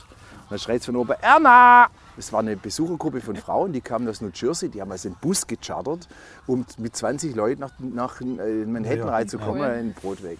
Erna, yes! Guckt sie wieder weiter. Was ist in dem Buch jetzt drin? Erna, yes! Komm gleich. Was ist da drin? Ach, das ist das Buch. Erna! Und sie schreit, Heidenei, why go we eigentlich so soon? Ich schwöre euch, dass es so war. Von oben schreit es runter. Because the bus is teurer, wenn we stay longer. so geil. Und dann sitzt du da und denkst, das kannst du nie mehr, das glaubt dir Nee, keiner. Das glaubt dir keiner. Das ist zu konstruiert. Konstruiertes. Und es ist Genau. genau so passiert. Und wenn du dann auf der Bühne, wenn ich dann so ein Wort gesagt habe, wie zum Beispiel der alte Schafsäckel, Ja. dann musste ich fünf Minuten Pause machen, weil jeder der 200 Besucher dieses Wort Schafsäckel, Schafsäckel, Schafsäckel, Schaf, Schafsäckel, Schafsäckel. Das ging dann so durch, das, durch den Saal. Die mussten das alles sagen. Also diese ganze Kraftausdrücke wie Halbdackel, Schafsäckel, das haben die alle äh, gar nicht mehr im Griff gehabt. Und die mussten dann irgendwie das alles auch nochmal sagen, damit sie sich selber dran gewöhnen. was ist so eine Therapie, so ein befreiendes ähm, Schwäbisch?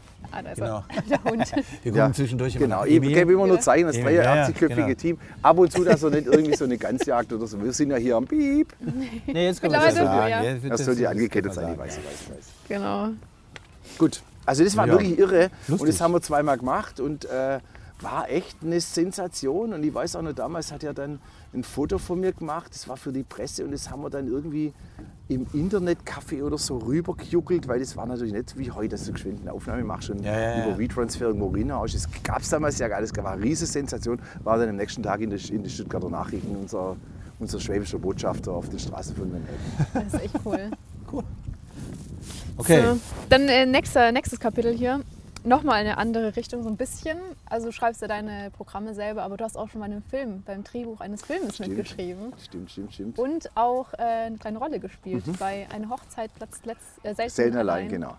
Da ging es darum, dass ich äh, die Bankenkrise natürlich schon sehr bewusst als Kabarettist wahrgenommen habe. Und ich habe auch gesagt, die, die Hedgefonds haben Schuld und Hedge ist Schwäbisch.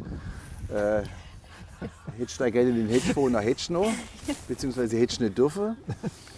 Ähm, und, und dann habe ich irgendwann äh, mich halt beschäftigt mit dem Thema, wie fragil das ganze System ist. Also wie wir äh, von der Oma 10.000 Euro erben, sie auf die Bank bringen und denken, ich habe ja 10.000 Euro auf der Bank, was ja überhaupt nicht stimmt. Du hast ein, du hast ein Geschäft mit der Bank getätigt, du hast ihr dein Geld übereignet und sie arbeitet mit dem Geld. Und wenn sie sch schlecht arbeitet und das Geld weg ist, hast du halt verloren. Du bist quasi, du bist quasi mit im Risiko drin eigentlich, bis zur Einlagensicherung von 100.000 Euro. Was ja so ein Professor geschwind ein halbes Jahr verdient hat und er gar nicht weiß, was er machen soll damit. Ah. Also jedenfalls, diese, ich, ich dachte, wie kann das sein, dass wir, dass wir alle mit diesem, mit diesem Geld uns definieren? Wir leben ja in der Geldzeit, nach der Steinzeit, der Eisenzeit und der Kupferzeit, jetzt in der Geldzeit. Alles die wird mit Geld Religion. definiert. Ja, ist die neue Religion. Wenn du de- deine Leistung, äh, meine Leistung auf der Bühne, die wird nicht nach der Leistung äh, gemessen, wie viel Zeit und Mühe ich mir gebe, sondern wie prominent ich bin. Weil ich prominenter bin als andere, kriege ich das Doppelte. Weil andere prominenter sind als ich, kriegen sie das Zehnfache. Das heißt ja gar nicht, dass die besser sind oder, oder mehr Leistung bringen. Völlig, wir haben dieses Geld völlig überbewertet. Wir kriegen es gar nicht mehr aus unserem, aus unserem Kopf raus. Das Geld ist in jedem Prozess, den wir, den wir loslegen, ist, hast du Geld dabei? Was kostet das? Können wir das zahlen? Zahlen wir mit Karte? Hast du die Geheimnummer? Äh, das ist jetzt aber teuer. Das war jetzt aber billig. Was soll denn der Mist? Das hat doch mit unserem Leben gar nichts zu tun, aber es interagiert mit uns jede Sekunde. So. Und ähm, ich komme jetzt auf das blöde Geld zu sprechen. äh, wegen der Finanzkrise. Wegen der Finanzkrise. Und genau. genau. Und dann dachte ich, wenn das der Mensch wüsste, dann würde er sein Geld von der Bank abziehen, Komma, aber dann guckst du mal, wie, wie, wie wenig Prozent die, Geld, die Bank von dem Geld, das sie erfindet, dieses Giralgeld, das ist ja reine virtuelle Erfindung, das gibt es alles gar nicht. Das heißt, die Bank hat zum Beispiel, ich kenne jetzt nicht genau die Prozentsätze, die Bank besitzt 100.000 Euro, weil du das Erbe von der Oma einlegst. Also kann Nee, die weil ich Bank das in einem halben Jahr verdiene. oder im halben Jahr verdient hast. Jetzt So kann die war's. Bank dieses Geld hebeln. Das heißt, wenn sie 100.000 Euro hat, kann sie im Prinzip eine Million Kredit draus machen. So. Jetzt kann sie aber diese Million Kredit einer Kollegenbank geben und die tut so, als wäre die Million ihre, ihr, ihr Privatvermögen. Das ist aber nur ein Kredit. Und damit sagt die, okay, wenn ich eine Million habe, dann kann ich ja hebeln zu 10 Millionen Kredit. Die 10 Millionen Kredit gebe ich aber der Deutsche Bank. Jetzt tut die so, als hätte die 10 Millionen Eigenkapital. Hat sie gar nicht. Das ist völlig, das ist ein verlogenes, verlogenes Schneeballsystem. Aber Wenn- die Frage wäre ja auch die Alternative. Also ja, das, natürlich, da, muss es, da wird es Alternativen. Es würde Alternativen geben. Wir müssen das Geld einfach nur, wir müssen das Giralgeld verbieten oder wir müssen irgendwie sagen, wie früher der Goldstandard einführen. Es gibt nur so viel Geld, wie auch gedeckt ist. Was weiß ich. Ich bin wirklich, also da habe ich wirklich keinerlei Ahnung. Ich weiß nur, dass das, was läuft, ein System ist, das nur darauf deshalb funktioniert, weil wir, wir klein gehalten werden, dumm gehalten werden, weil der kleine Betongießer und der kleine Christoph gar nicht so arg informiert sind und weil das System ja funktioniert. Wir glauben ja alle dran. Wir haben ja Wir auch Vorteile. profitieren ja auch davon. Wir, genau. Ja, ich glaube ja dran, dass die 5000 Euro, die ich auf der Bank habe, auch 5000 Euro sind. Deswegen habe ich sie ja dort. So. Und dann habe ich gedacht, lass uns damit mal spielen. Was wäre denn, wenn ein kleines Dorf im Schwäbischen, wo der Bierbrauer und, äh, und der, der Hopfenkönig Krach miteinander haben, die Kinder dann aber, das ist wieder aus meiner, aus meiner Geschichte, es gibt einen Veranstaltungsort am Bodensee, wo sich die zwei Veranstalter verkracht haben, aber die Kinder jetzt geheiratet haben und das Ding weiter betreiben. Wie geil. Schon wieder geil. Wie klasse, dass das Ja. Schicksal solche, solche Drehbücher schreibt. Ja. Dass die Väter sich gegenseitig umbringen, möchten die Kinder sagen, machen wir nicht mit und den Laden weiter betreiben und zu einer neuen Blüte bringen. So. Da dachte ich, wie wäre es denn, wenn da äh, Tochter und Sohn von diese verfeindeten Typen irgendwie äh, eine Liaison eingehen und gleichzeitig da 100.000 Euro im Spiel sind. Könnte ja sein, dass man das damals mit Handgeschäfte oder in so einem kleinen Dorf kann sein, der Hopfenbauer braucht schon 100.000 Euro, um irgendein Hopfer, um irgendein Ding einzukaufen, damit er nachher den Bierlieferant beliefern kann. Jetzt sind die 100.000 aber geschwind aus dem Tresor von der Bank draußen, weil er sie kurz gekriegt hat mit Handschlag. Und dann kommt die BaFin und guckt bei denen nach. Und jetzt hat der Bankdirektor das Geld nicht. Braucht es aber dringend, damit. Äh, so, und dadurch entsteht eine Bankenkrise, die so weit geht, dass schließlich in Tokio, dass, man, äh, dass in Frankfurt ein paar Menschen darauf warten, dass in Tokio die Börse aufmacht, weil sie erst dann entscheiden können, was wir machen. Und den, das Drehbuch, habe, die Idee hatte ich und das habe ich der, der Ghetto-Chefin einfach erzählt.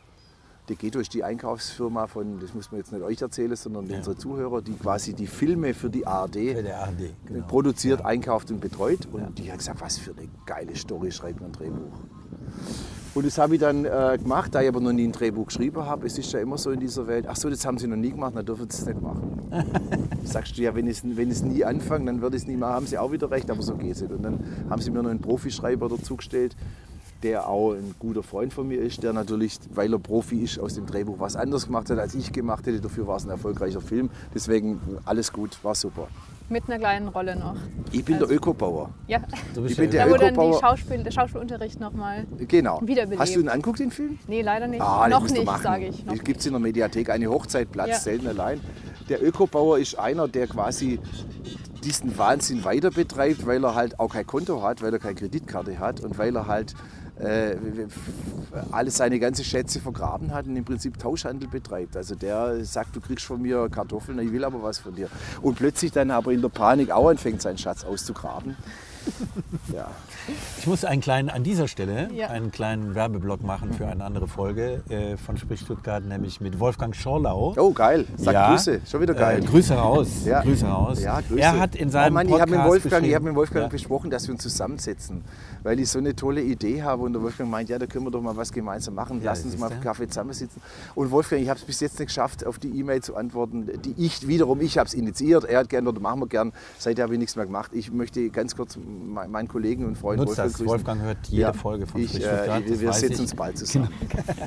Also ihr setzt euch zusammen. Ich wollte nur tolle sagen, Bücher. er- Wir haben einmal absolut. zusammen Bücher verkauft und bei ihm lief wie die Sau und ich saß daneben. Hab gesagt, jetzt kann doch jemand auch mal mein Buch haben, wo wir ein, ein Buch nach dem anderen signiert, signiert, signiert. Und ich gesagt, ey, ich habe auch ein Buch geschrieben. Ja, so, so kann es auch sein. Ja, dafür ist Wolfgang nicht auf der Bühne, verstehst du? stimmt. Ja, Ja, das hat er Jeder hat so seine Stärken. Aber was ich eigentlich sagen wollte, er hat nämlich in diesem Podcast beschrieben, dass in einem seiner Bücher, äh, es ging um die Bankenkrise, äh, Milliarden visualisiert hat mit kleinen Klötzchen. Das habe ich jetzt in einem, in einem Roman noch nie gesehen, dass man sozusagen eine Grafik einbaut. Äh, und diese Klötzchen gingen über Seiten und Mhm. äh, jeweils ein Klötzchen stand für eine Milliarde. So habe ich es irgendwie abgespeichert. Mhm. Damit man sich mal eine Vorstellung macht, über welche Summen wir da eigentlich reden, das kann man sich nicht vorstellen. Ja, so, das war ein Ja. kleiner Exkurs. Ähm, genau, Grüße gehen raus, Dankeschön. sagt man immer. Grüße gehen raus. Auch Wolfgang. Schallarchiv. Genau. Gut, das ist auch nochmal eine Geschichte. Ähm, genau, aber du warst jetzt bei 2000. Genau, das äh, sind, äh, 19, eigentlich sind wir fast Eigentlich durch. sind wir fast ne? durch. Ja, wir können eigentlich jetzt schon das, äh, die zweite, das zweite Standbein ansprechen. Mhm. Von dem haben wir jetzt ja auch schon gehabt. Da habe ich auch ein kleines, ähm, echt, was ist das zweite Standbein? das ist die äh, Christoph Sonntag Stiftung. Ah, die Christa Die muss Sonntag. ja auch noch- Aber weißt du, Maler, du hattest dir eine so schöne Einstiegsfrage überlegt. Für die, ja, meinst du, Ja. jetzt ist Zeit für die Einstiegsfrage nach der Ja. ersten Moment, ich guck Stunde? mal gerade auf die. Ja. Wir haben Oder? etwa eine, knapp eine Stunde um. Ich Okay. glaube, es Dann- wäre Zeit, Christoph, für die Einstiegsfrage. Dann machen wir ja, das. gut. Das Die wir immer so nach.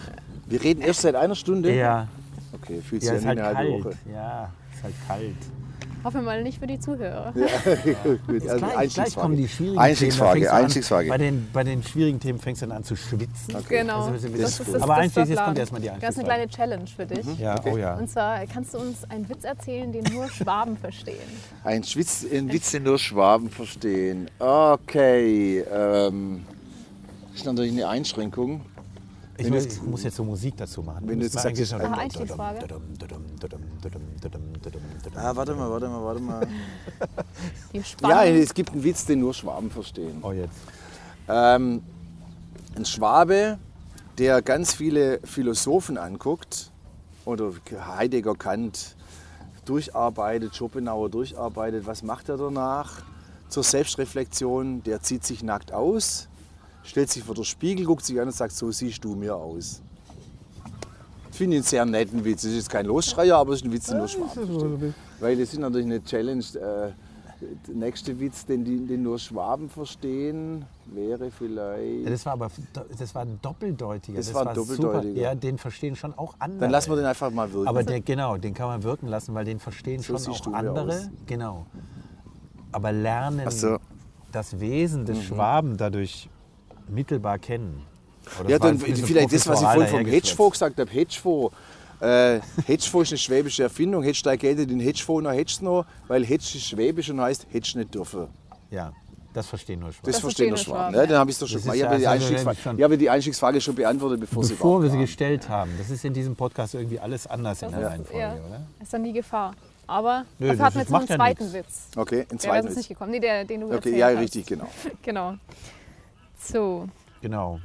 Jetzt Wie- die, wie- wie, wo Guck gehen mal, wir wir wissen, weiter? ich weiß auch nicht, wie wir jetzt weitermachen. Keine Ahnung. Wir haben doch, doch, du warst bei der Stiftung. Geht aber der Stiftung. Genau. Du warst bei der, Ah, ah, Da Genau. muss ich nur eins sagen, Stiftung äh, Standbein ist äh, falsche Agglomeration, falsche Erklärung, weil Standbein hieße ja, dass man davon lebt. Die Stiftung ist ja ein reines, ähm, sag ich mal, ein Steckenpferd oder ein Weltverbesserungstool. Ich habe kürzlich im Interview gesagt, der Kabarettist, es werden ja nur zwei Arten von Menschen Kabarettisten. Entweder Deutschlehrer, die Kinder hassen, oder Menschen, die denken, sie können ihre Kraft vielleicht einsetzen, um die Welt zumindest nicht schlechter werden zu lassen, vielleicht so ein bisschen zu verbessern. Und ich bin kein Deutschlehrer, ich gehöre zu letzterem und habe dann nach zwei Jahrzehnten oder drei Jahrzehnten Arbeit auf der Bühne schon äh, die Wahrnehmung gemacht, Worte allein helfen leider nicht. Der Mensch kommt mit seiner Haltung zu mir rein, hört sich meine an, geht mit seiner wieder raus. Das ist nun mal so. Und dann äh, hat sich die Stiftung zu meinem militärischen Arm entwickelt, weil die setzt tatsächlich zumindest im Kleinen Weltverbesserungen um. Es ist der Moment, wo der Herr Sonntag wieder seinen Hund ruft, beziehungsweise pfeift. und, und wir sind immer noch alleine übrigens. Ne? Ja. Das ist toll. Wir sind immer noch alleine und man soll ja in Gegenden, wo man den Hund gar nicht frei rumlaufen soll, den Hund nicht frei rumlaufen lassen, es sei denn, es guckt keiner. Ja, Und ich ja habe auch eine. Kacktüte dabei. Außerdem hat er schon kackt und ich habe die Kacke schon in die Tüte gemacht und schon Ja, es ist das Alles auch. entsorgt. Ja, genau. Also alles, alles Und ist der Hund in der Nähe? Ich sehe es nicht. Ich, Ich sehe ihn nur auch die nicht, aber ich denke ich denk eigentlich, dass jetzt seine 83-köpfiges Team läuft und äh, ausstreuen, um den Hund wieder zu holen. Genau. Ja. Ja, die werden dich. Also äh, Stiftung, die Stiftung, Genau. Die hat, die, wie heißt die genau? Stiftung Christoph Sonntag mit PH, Mit weil PH. Christoph, Son- Christoph sich auch mit PH schreibt. Genau. Die war quasi äh, damals so entstanden, dass ich diesen Max Eize retten wollte, dass ich dann relativ schnell rumgesprochen habe, die Presse drauf anspringt, wie sie es eigentlich immer macht, äh, ist ja toll. Ich der Presse erzähle, was ich vorhabe. Ein Nachbar an der Türe klingelt und sagt, Sonntag, das finde ich super, hier ist ein Scheck mit 10.000 Ah, Euro. okay. Und Ich dann- äh, gehe zu meinem Team oder zu meiner Steuerberaterin, ich habe einen Scheck über Nachbarn, den will ich 10.000 aber. Euro. Geiler Typ, ist schon wieder geil. Professor, ne? Klasser Typ, ist kein Professor, ist ein Handwerker, aber ein, jetzt, ne? herzensguter Mensch jedenfalls. Und, und äh, ich sage dann Steuerberater, wir haben hier einen Scheck und Steuerberater sagt, um Gottes Willen dürft ihr nicht einlösen. Das ist ja, sind ja Spendengelder. Das ist ja, ja gut, aber was mache ich mit Spendengeldern? Ja, da müssen wir jetzt eine Form gründen, die die Spendengelder nehmen darf. Und dann ging es los. Innerhalb kürzester Zeit haben wir dann irgendeine eine gemeinnützige GmbH gründen müssen. Da musste ich erst erkundigen, machen wir eine Stiftung. Was Ja, machen wir denn jetzt? Stiftungskapital und so. Genau, da wir äh, das eh nicht hatten, haben wir dann die GmbH gemacht und deswegen heißt die Stiftung mit PH. Weil es keine wirklich Stiftung Die normale Stiftung hat Millionen und, und äh, legt sie an auf dem Geldmarkt und ver verschwendet erstmal die Hälfte für Orgas-Sachen und mit der anderen Hälfte äh, bezahlt sie irgendwelche Leute, die Gutes tun. Wir sind ganz anders. Wir äh, suchen immer Projektgelder und wenn wir die Projektgelder kriegen, dann setzen wir sie sehr, sehr schlank um direkt in das Projekt. Genau, oft ja für so Kinder und Jugendliche. Genau, das war dann der zweite Schritt, nachdem wir den Max Eize und die ökologischen Sachen in Hage hingemacht haben, haben wir uns Ja. zusammengesetzt und gesagt, hey, wir können das und wir kriegen irgendwie auch Unterstützung, wir kriegen Öffentlichkeit, wir, kriegen, wir schaffen das, ist ja irre. Also Subtext, jetzt fangen wir an, den Namen, mal, den man sich aufgebaut hat, auch sinnvoll zu nutzen. Und, äh, und dann habe ich halt relativ schnell gesagt, ich glaube, dass man Menschen ab 30 nichts mehr lernen kann, weil sie einfach dann mittlerweile zu sind. Aber alle unter 30 könnte man eventuell noch Gutes tun. Und dann haben wir gesagt, ja, dann lass uns doch mal überlegen, ob wir nicht Kinder helfen. Da war unser erstes Projekt die Ernährungswochen. Weil wir gesagt haben, äh, immer mehr Schlüsselkinder, die gehen halt nach der Schule heim, hauen sich die Pizza in die Mikrowelle oder gehen zum Dönerladen. Ist ja nichts dagegen zu sagen, wenn man es ab und zu macht, aber halt nicht immer. Und wie können wir die denn mit äh, gutem regionalem Essen in Verbindung bringen? Und dann haben wir mit Slow Food gesprochen und mit verschiedenen Bauern gesprochen und dann mit der Sparta Bank, die dann sofort Feuer und Flamme war, sagt, sowas unterstützen wir gerne. Und das machen wir jetzt, glaube ich, im 11. oder 12. Jahr. Immer in verschiedenen Schulen, ne? Immer mit verschiedenen Schulen. Genau, Ja. wir gehen mit in die Schulen quasi in, auf den Bauernhof, wir gehen mit in die Ah, okay. Schulküche.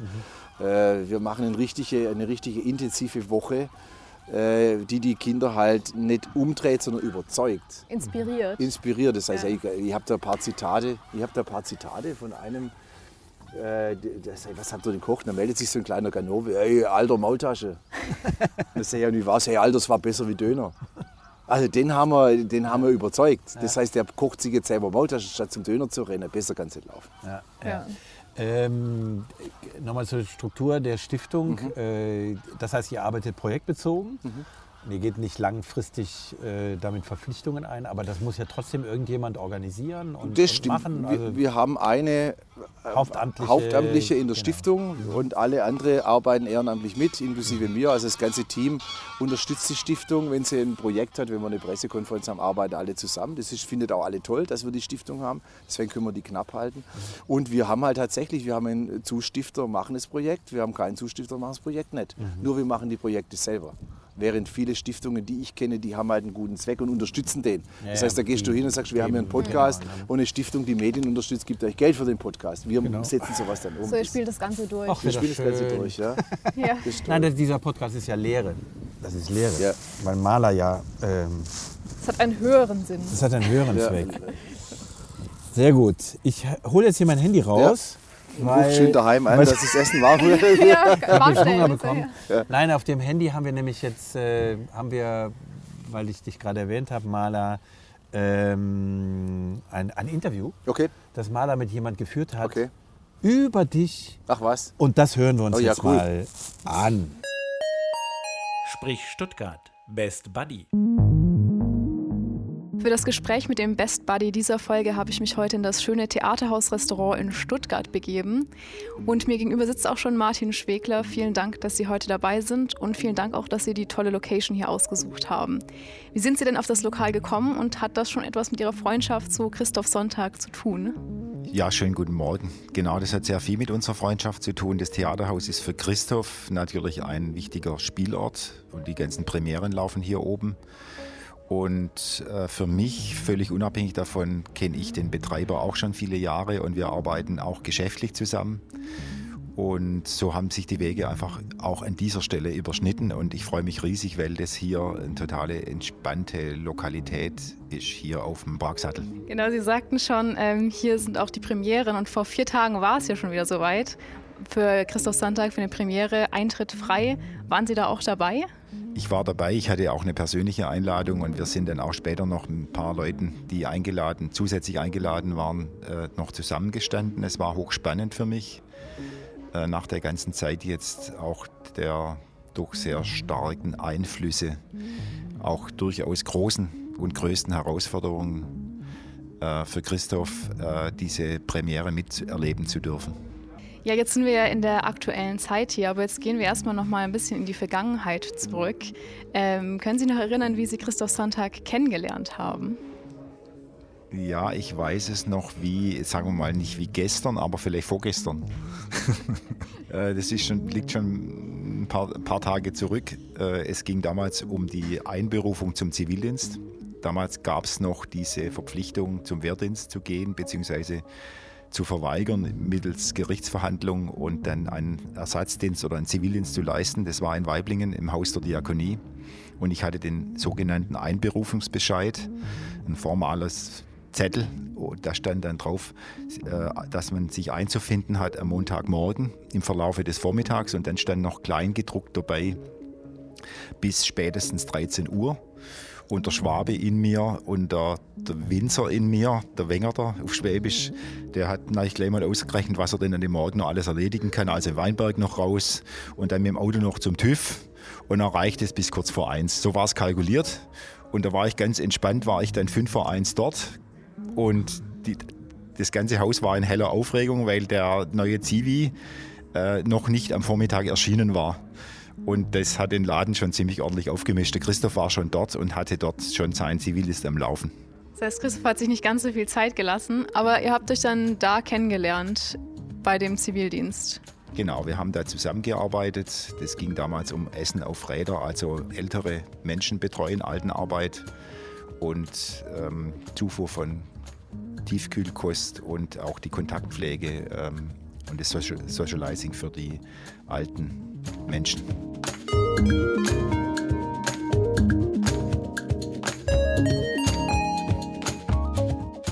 Und gab es da bestimmte ähm, Gemeinsamkeiten schon damals, die, das, die euch dazu gebracht haben, dann auch weiterhin den Kontakt aufrechtzuerhalten oder wie ist das denn entstanden? Das war, das war alles sehr spontan, natürlich bei sowas überhaupt nicht geplant. Wir haben uns vom ersten Moment gut oder sehr gut verstanden und hatten viel Spaß und äh, so eine Mischung von äh, wir schmeißen den Job und andererseits gönnen wir uns sehr vieles und lassen, auf alle, lassen uns auf alles ein, was da jeden Tag auf uns zukommt. Das heißt, Sie waren auch ganz am Anfang dabei, als, es, als Christoph Sonntag das Kabarett für sich entdeckt hat, so in den Anfangszügen, oder haben Sie das so miterlebt? Ja, ich hatte es miterlebt. Es war tatsächlich ich meine, der erste Auftritt äh, damals in Weiblingen in St. Antonius. Ich, ähm, sehr spannend. Er damals noch mit ein oder zwei weiteren Kollegen, Zivi, teilweise Zivi-Kollegen. Und das war eigentlich schon, ja, das war ein schöner, ganz normaler äh, Besonderheit, so im ganz normalen Alltag von uns. Gibt es eine Szene, die Sie sich noch erinnern können von diesem ersten Stück oder ist das dann doch schon zu weit her, zu weit weg? Ähm, ja, da gab es diese eine Nummer, an die kann ich mich halt jetzt gerade erinnern, von dem Indianerhäuptling, der da irgendwie so schreibt und nach dem wurde dann auch ein Lied gedichtet oder umgedichtet oder, oder zitiert oder interpretiert. Äh, wenn der letzte Fisch gefangen und wenn der letzte Baum gerodet ist, dann werdet ihr erkennen, dass man euer Geld nicht essen kann oder äh, Christoph hat, glaube ich, damals gesungen, fressen kann. Denn, wenn Sie an Christoph Sonntag denken, so ein Erlebnis, das Sie ganz lebhaft vor Augen haben? So eine Erinnerung, ein gemeinsames Erlebnis? Das war in einer Zeit, in der die bei mir persönlich ziemlich schwierig war und auch mit meinen Jungs zusammen. Und er hatte sich spontan angekündigt, übrigens, ich komme nachher raus ins Remstal. Er war damals schon in Stuttgart und äh, hat dann jeden von meinen drei Jungs in Porsche gesetzt. Damals, jetzt machen wir mal eine kleine Tour und ist mit allen dreien getrennt losgefahren, hat mit denen eine kleine Tour gemacht. Er hatte dann noch zwei Kisten Bier dabei, das ist ja irgendeine Größe, die in Porsche gut reingeht. Und ähm, das war damals äußerst verbindend äh, zwischen ihm und mir und auch meinen Jungs. Ja, so ein Highlight. Und gerade mit so einem Highlight, was für Eigenschaften verbinden Sie denn mit Christoph? Was schätzen Sie an ihm so als Person? Sehr verbindlich, verbunden, absolut verlässlich, ähm, immer für eine Überraschung gut, im Zusammenhang stehend einer, sag ich mal, Herkunft verwurzelt und gleichzeitig sehr experimentell, ständig auf neuen Wegen. Also sehr spannend und sehr belebend, glaube ich, so gegenseitig. Und das fällt bei mir auf entsprechende Resonanzen und wir haben da natürlich auch einerseits Kontraste und gleichzeitig auch Parallelen.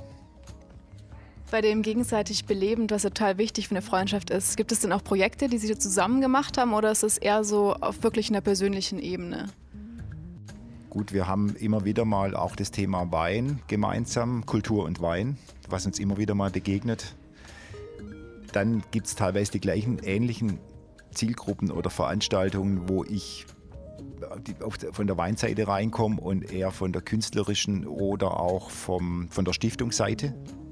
Da treffen sich dann meistens spontan, gibt es dann Überschneidungen, weil auch Menschen in der Stiftung, Sponsoren und Geschäftspartner, auch im Kulturbereich, die Verantwortungsträger gerne viele davon auch Wein und spezifische, spezifische Weine schätzen.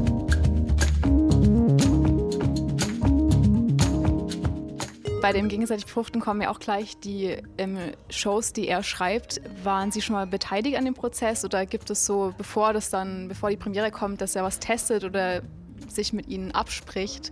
Ist da so zu den Programmen vorher Resonanz schon oder sind Sie dann auch ganz gespannt, wenn die Premiere stattfindet und sehen alles das erste Mal?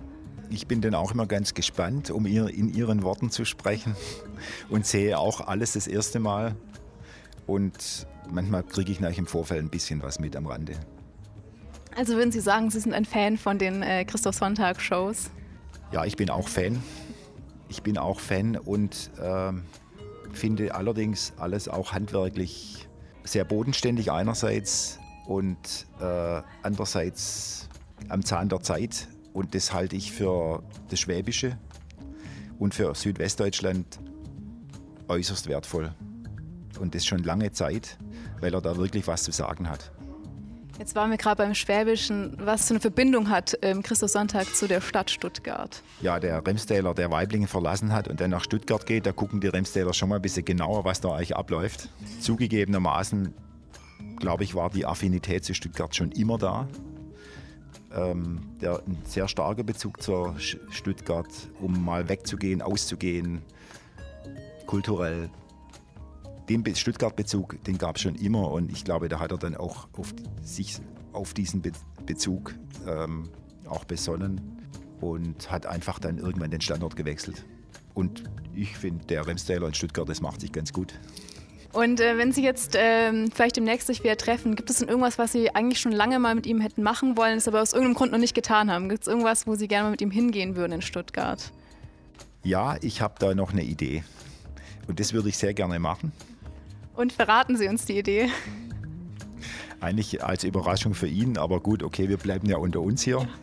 Oder wir sind ja unter uns hier jetzt hier zu, zu zweit. Ähm, ich würde gerne mit einem Weiblingen Bittenfelder Demeterkäse und einem Schinken aus Beutelsbach mich mit ihm treffen in Stuttgart auf den Halbhöhen, aber nicht auf den Halbhöhen im Killesberg oben, sondern im Weinberg zwischen Münster und Mühlhausen in den Steillagen auf Cannstatter Margung und dort im Wengertheisle entspannt, genüsslich vespern und mit dem Wein von dort aus, aus den Weinbergen den Tag begehen, mit Blick auf den Max Eidsee, wo er ja sein Projekt laufen hat und den, damals den See gerettet, in Zusammenarbeit auch mit der Landesregierung, mit Günter Oettinger, organisiert die Belüftung des Sees und damit die Vitalisierung des Sees und auch das, sein Klassenzimmer, was er da unten hat, sein Open-Air-Klassenzimmer.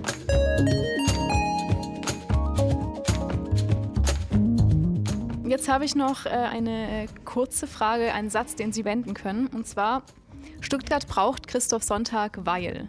Herkunft und Zukunft sich verbinden. Jetzt hatten wir schon viele beschreibende Worte für Christoph Sonntag. Gibt es denn die Königsdisziplin ein Wort, was Ihnen einfällt, wenn Sie an Christoph Sonntag denken? Feuerwerk.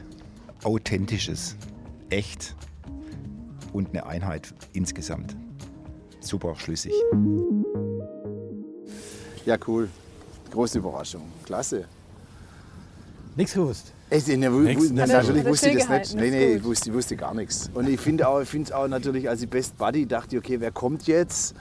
Und Martin Schwegler, dann weiß ich natürlich, ähm, also ich bin hoch überrascht, wie schön er sprechen kann, wie er des Hochdeutschen mächtig ist, wie man am, am Anfang denkt, Ich höre das ist ein heraus, nicht Radiosprecher. so sein, Nee, nee, Sein das ist Idiom ist nee, eigentlich das, das das Schwäbische ist aber schon. völlig irre. Ja, ja, ja. Weil ähm, ich, ich, hab- ich denke immer, wenn ich Hochdeutsch spreche, fühle ich mich falsch an.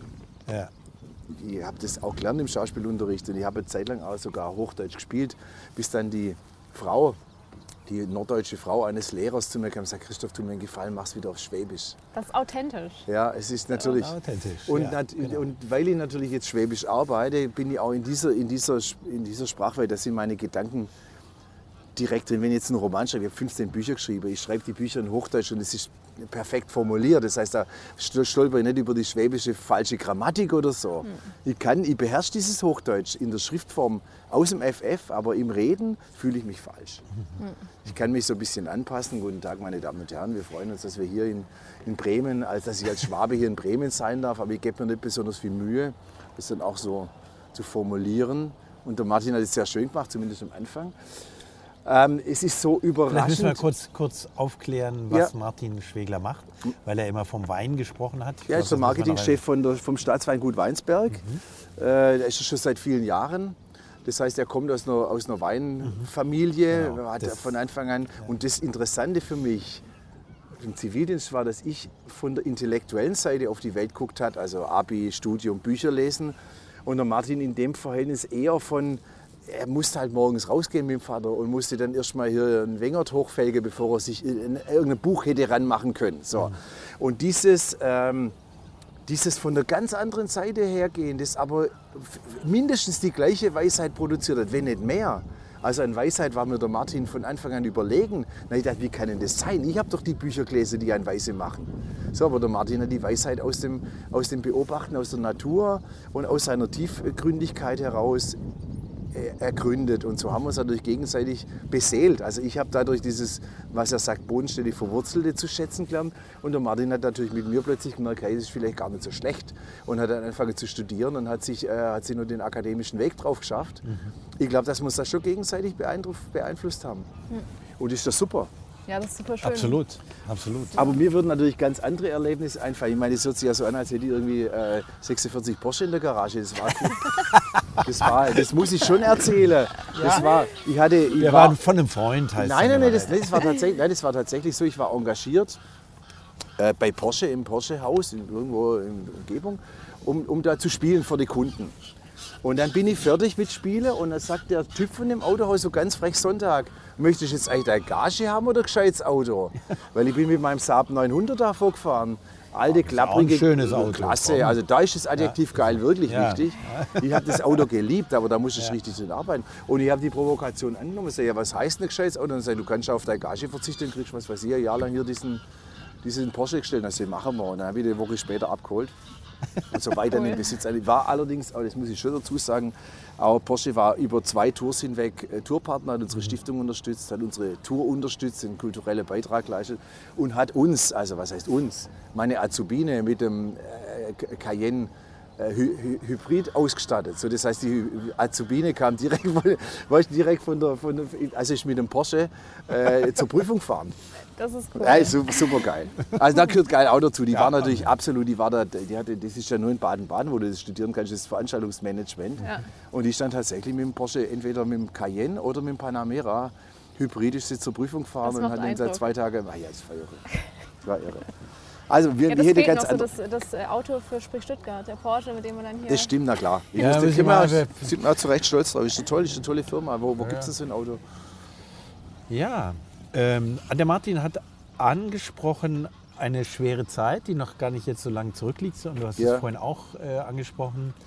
Das war eine Verleumdungskampagne. Mhm. Wir haben im Vorgespräch haben gesagt, ja, wo, wie spricht man das an, ohne dir Ja. da zu nahe. Aber du Wie- bist ja wahnsinnig in die Offensive damit gegangen. Man kann ja jemand, der komplett unschuldig ist, bewiesenermaßen gar nicht zu nahe treten. Du kannst ihm ja nur, du kannst ja nur helfen, dieses Wissen rauszuhauen. Weil letztendlich, wenn eine Staatsanwaltschaft, Staatsanwaltschaft, Steuerfahndung, Steuerprüfung, Also du hast im Prinzip, Land- du hast das volle Programm aus dem wenn, Nichts. wenn sozusagen. jeder Stein umgedreht wird, wenn deine Stiftung überprüft wird von zwei äh, hauptamtlichen Prüfern drei Wochen lang, jede Quittung anguckt, erklärt und du kriegst nachher einen DIN A4-Zettel, keine Feststellungen, dann steht es in der Zeitung nachher unten rechts als kleine Mitteilung übrigens, äh, wenn es überhaupt kommt. Und ich habe diesem Journalist, der mich da wirklich abgewatscht hat, der mich nie angerufen hat. Ich habe nie die, also das ist wirklich journalistisch, ihr seid Journalisten. Du, du hast eine Verdachtsberichterstattung, da musst du die andere Seite befragen. Natürlich. Es sei denn, du weißt, dass die andere Seite dir das kaputt macht, was du schreibst. So. Und dann rufe ich den an und sage, so, jetzt liegt die Stiftung, über die Sie geschrieben haben, die ja offensichtlich äh, Selbstbedienungsladen sei und so weiter, wurde geprüft. Und ich habe mit DIN A4-Zettel äh, keine Fische. Und da stand im nächsten Artikel drin, im Übrigen sagt Sonntag, seine Stiftung habe eine Prüfung hinter sich und es sei nichts zu beanstanden gewesen. Ja, sagt Sonntag, aber du hast den Zettel vorliegen. Dann musst du auch schreiben, ich habe den Zettel Ja. vorliegen und sehe, dass es so ist. Dann müsst du aber auch wieder sagen, ich habe, äh, ehrlich gesagt, was ich geschrieben habe, war nicht wirklich fair. Sondern hat einer Vernichtungskampagne, hat einem billigen Zweck gefolgt, den andere Leute für sich ausnutzen wollten. Aber, Leute, zum einen, äh, das kann einfach jedem passieren. Ich gehe deswegen so in die Öffentlichkeit, weil ich sage, hey, kein, Morgen passiert zum nächsten.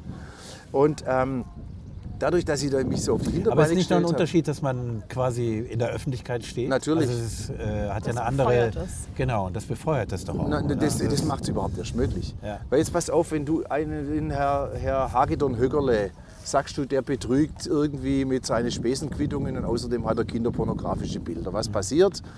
Vielleicht kommt tatsächlich ein Verhandlungsdeal. Bei einem Prominenten kommt es auf jeden Fall. Weil die lassen sich ja nachher nicht sagen, wir haben es nicht ernst genommen. Die Ja. müssen kommen. Die haben ja nachher gesagt, die, die kamen ja in die, in die Wohnung eines Büro, die haben gesagt, wir sehen jetzt schon, dass hier nichts ist, aber wir werden alle eure gesamten Festplatten, die haben die gesamte Computer mitgenommen, wir werden jeden Geschäftscomputer durchschauen, müssen jedes Video anschauen und nachher nach einem Dreivierteljahr sagen sie, da ist nichts. Aber es ist dann halt so. Das heißt, du kannst jemand, der in der Öffentlichkeit steht, natürlich damit platt machen, komplett, kannst ihn ja. demontieren. Andererseits wiederum hat er dann vielleicht auch die, Öffn die Möglichkeit, äh, die Klarstellung mit einem anderen Interesse zu veröffentlichen und einfach dieser Welt zu sagen, Leute, hört auf mit sowas. Wenn ihr Konflikte habt, ich finde, immer sind zwei Dinge, wenn ihr Konflikte habt, ihr dürft ganz ehrlich euren Anspruch ruhig formulieren. Ihr könnt auch streiten mit dem Gegner, aber macht zwei Dinge. Bleibt fair, versucht nicht Menschen zu vernichten und lasst die Kinder aus dem Spiel. Da werden die Teufel, Fuchsteufelswild, wenn sie die Kinder, diese armen, unschuldigen Kinder, werden immer reingezogen, weil sie immer das letzte Mittel sind im Partnerschaftskrieg gegen den Partner, weil da wird er wahnsinnig. Ja. So, und, äh, und äh, indem ich das tatsächlich öffentlich mache, zum einen bin ich wieder da. Ich habe ein Lied im neuen Programm, das heißt Zurück im Glück, ich bin zurück im Glück, zurück im Glück wieder. Uwe Hüg noch am Kampf und im echt brutalen Schlag ins Knick. Es tut weh, doch ich stehe wieder da wie am ersten Tag. Ihr Hände, denkt mit dem Dreck, haut ihr mich aber weg. Sucht euch bitte einen anderen Depp. Ihr seid debil, ich bin wieder stabil. Ihr seid am Arsch, ich bin weiter im Spiel, ich bin zurück. Die, die, die, die. Ja, ich bin zurück. So, und das hat es mit sich gebracht. Ich glaube langfristig, dass sich die Liebe und die Wahrheit immer durchsetzen. Der Weg mag beschwerlich sein, der mag dir schier das Leben kosten, aber er ist äh, vorgezeichnet. Aber es war in der Phase, in der die Verleumdung lief. Ja. Also jetzt mu- muss man es nochmal rekapitulieren. Du warst einer Verleumdung ausgesetzt äh, dass du kinderpornografisches Material hättest. Das, ja, Äh, das wird, das wird war dann- natürlich abgestritten. Genau. Das sagen die, wir waren, ja nur, wir waren ja nur bei der Sittenpolizei, wir haben das ja gar nicht gesagt. Ja, ja. Ja, warum gehst du bei der Sittenpolizei hin und legst Festplatten hin, die nachher äh, dem gar nicht zugeordnet werden können? Ja, alles ein bisschen komisch. Und dann, Ja. äh, als das lief, hatte das natürlich Auswirkungen. Du konntest ja nicht mehr auftreten. Ja. Alle haben sich komplett distanziert. Ja. Wie war das? Das stelle ich mir jetzt mal unabhängig von dem, ich sag mal, dem Ja. konkreten Fall. Das ist die eine Geschichte. Aber dann plötzlich Ja. rufen die Leute an und sagen, ah, Herr Sonntag, weiß, in drei Monaten sollen Sie eigentlich, wir, Ja, ja, wir genau. canceln das. Ja, das ist, das ist äh, mehrfach passiert. Also es ist so, zum einen denkst du, du läufst durch die Gegend und über dir ist ein Hubschrauber mit dem Suchscheinwerfer. So kommst du dir vor. Egal, ob du auf den Markt gehst und Spargel kaufst, du hast immer das Gefühl, auch viele haben es gar nicht mitgekriegt, viele haben es gar nicht ernst genommen, viele haben gesagt, Sonntag, wir kennen dich, wir wissen, dass das Schmu ist. Äh, aber das war natürlich echt schwer zu ertragen. Ganz schwer zu ertragen war, dass die Nachbarskinder von mir weggerannt sind, weil sie dann von den Müttern irgendwann gewarnt wurden. Das hätte ich aber wahrscheinlich auch gemacht, wenn ich, ich bin Vater von drei Kindern und wenn ich dann irgendwie gehört hätte, da wird irgendeiner oder irgendjemand verdächtig, das erhalte ich von dem Fernschatz. Einfach jetzt einfach gesagt, einfach vorsichtshalber. Das ist ja das Kalkül, das dahinter steckt.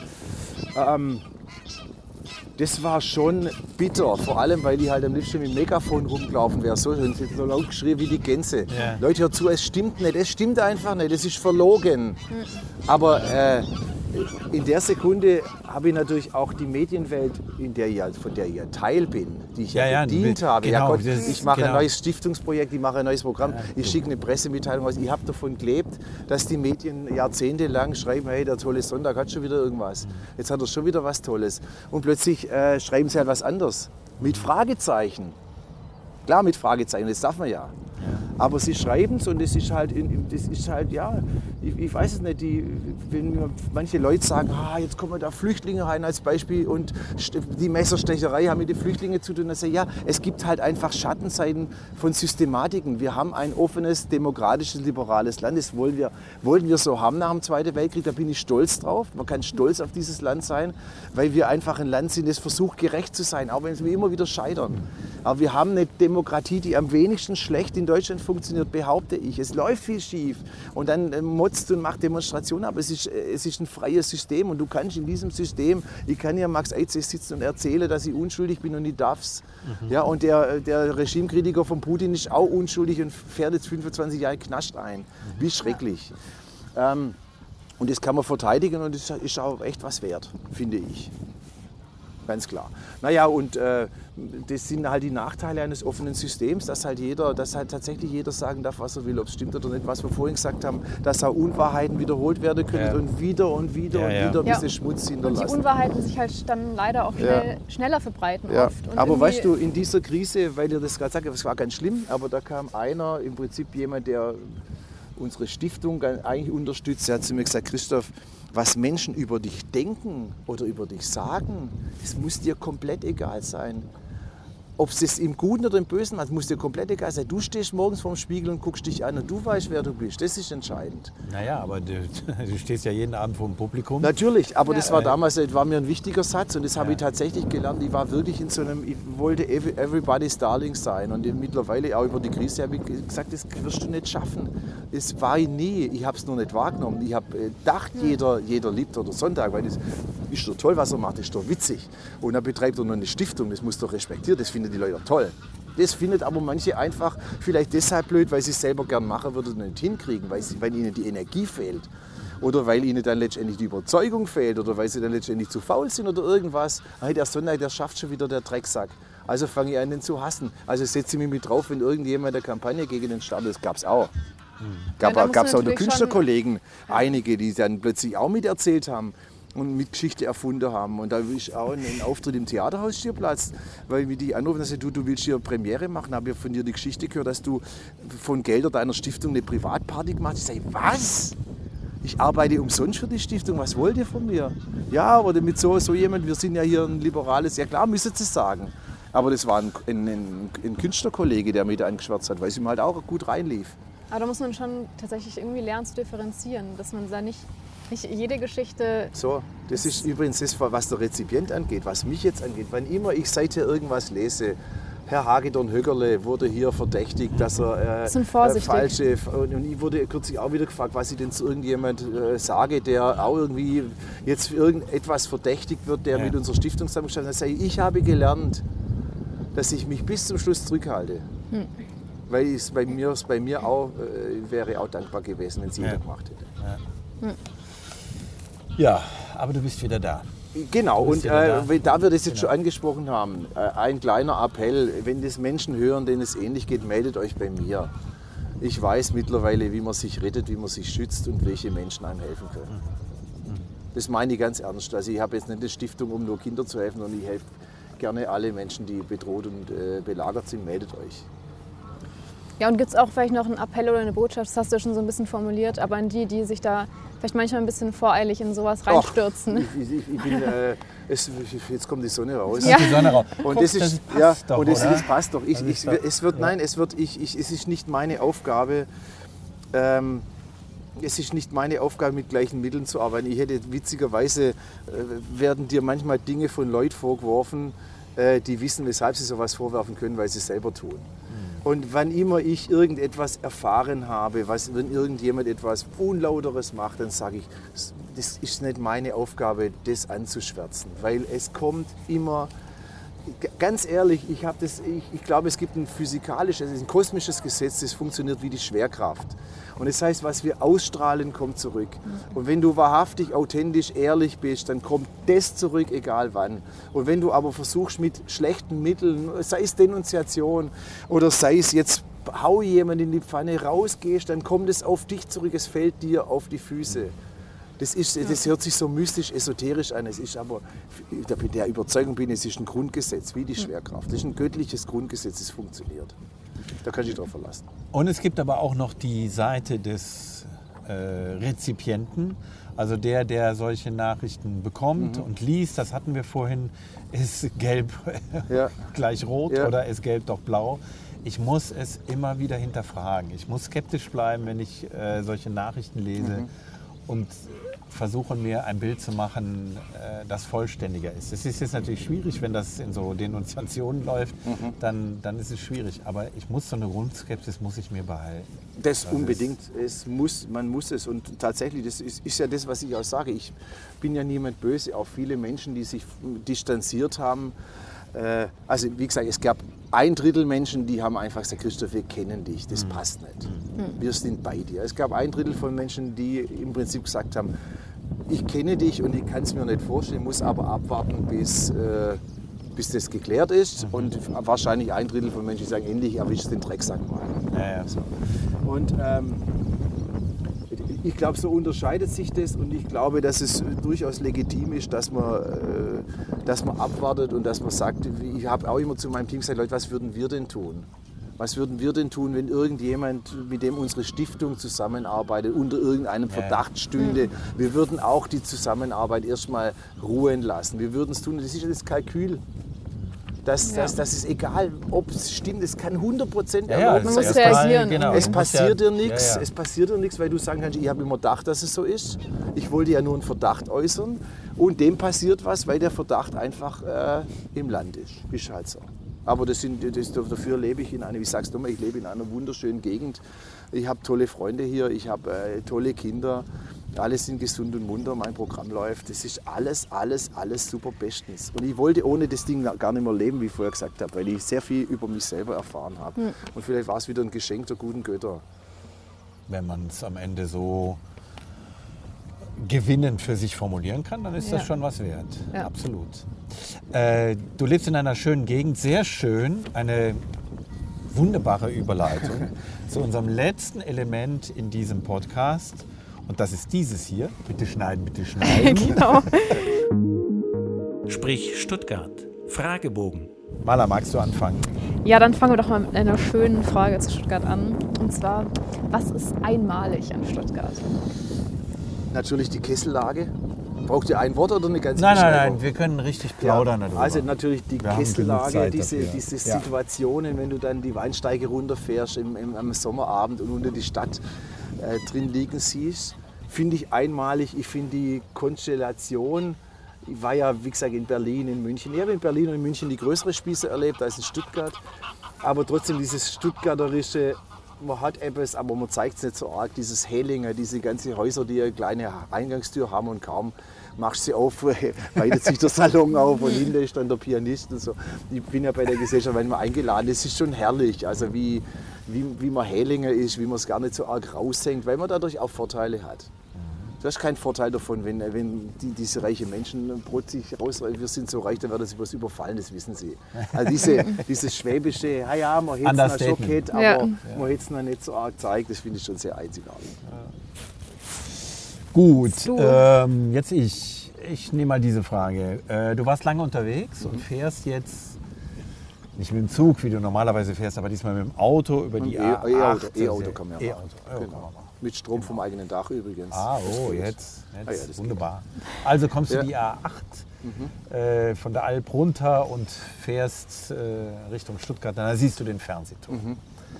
Was geht dir da durch Herz und Kopf?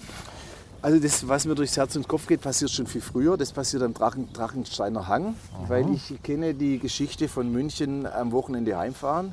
Ich war ein Wochenende Heimfahrer. Also, du bist ja ein richtiger A8-Stamm. Ich bin ein A8 Stammfahrer. und später bin ich Genau. von Berlin heimgefahren, das Wochenende. Ja. Äh, immer mit Mitfahrzentrale oder Trampen. Und dann haben mich mal äh, Studienkollegen gefragt, warum fährst du immer heim? Das hat zwei Gründe, das heißt Oma und Schwester. Ich habe eine kleine Schwester und ich habe eine Oma und die zwei, die, die haben mich braucht und ich habe die braucht. Ich musste die jedes Wochenende haben. So.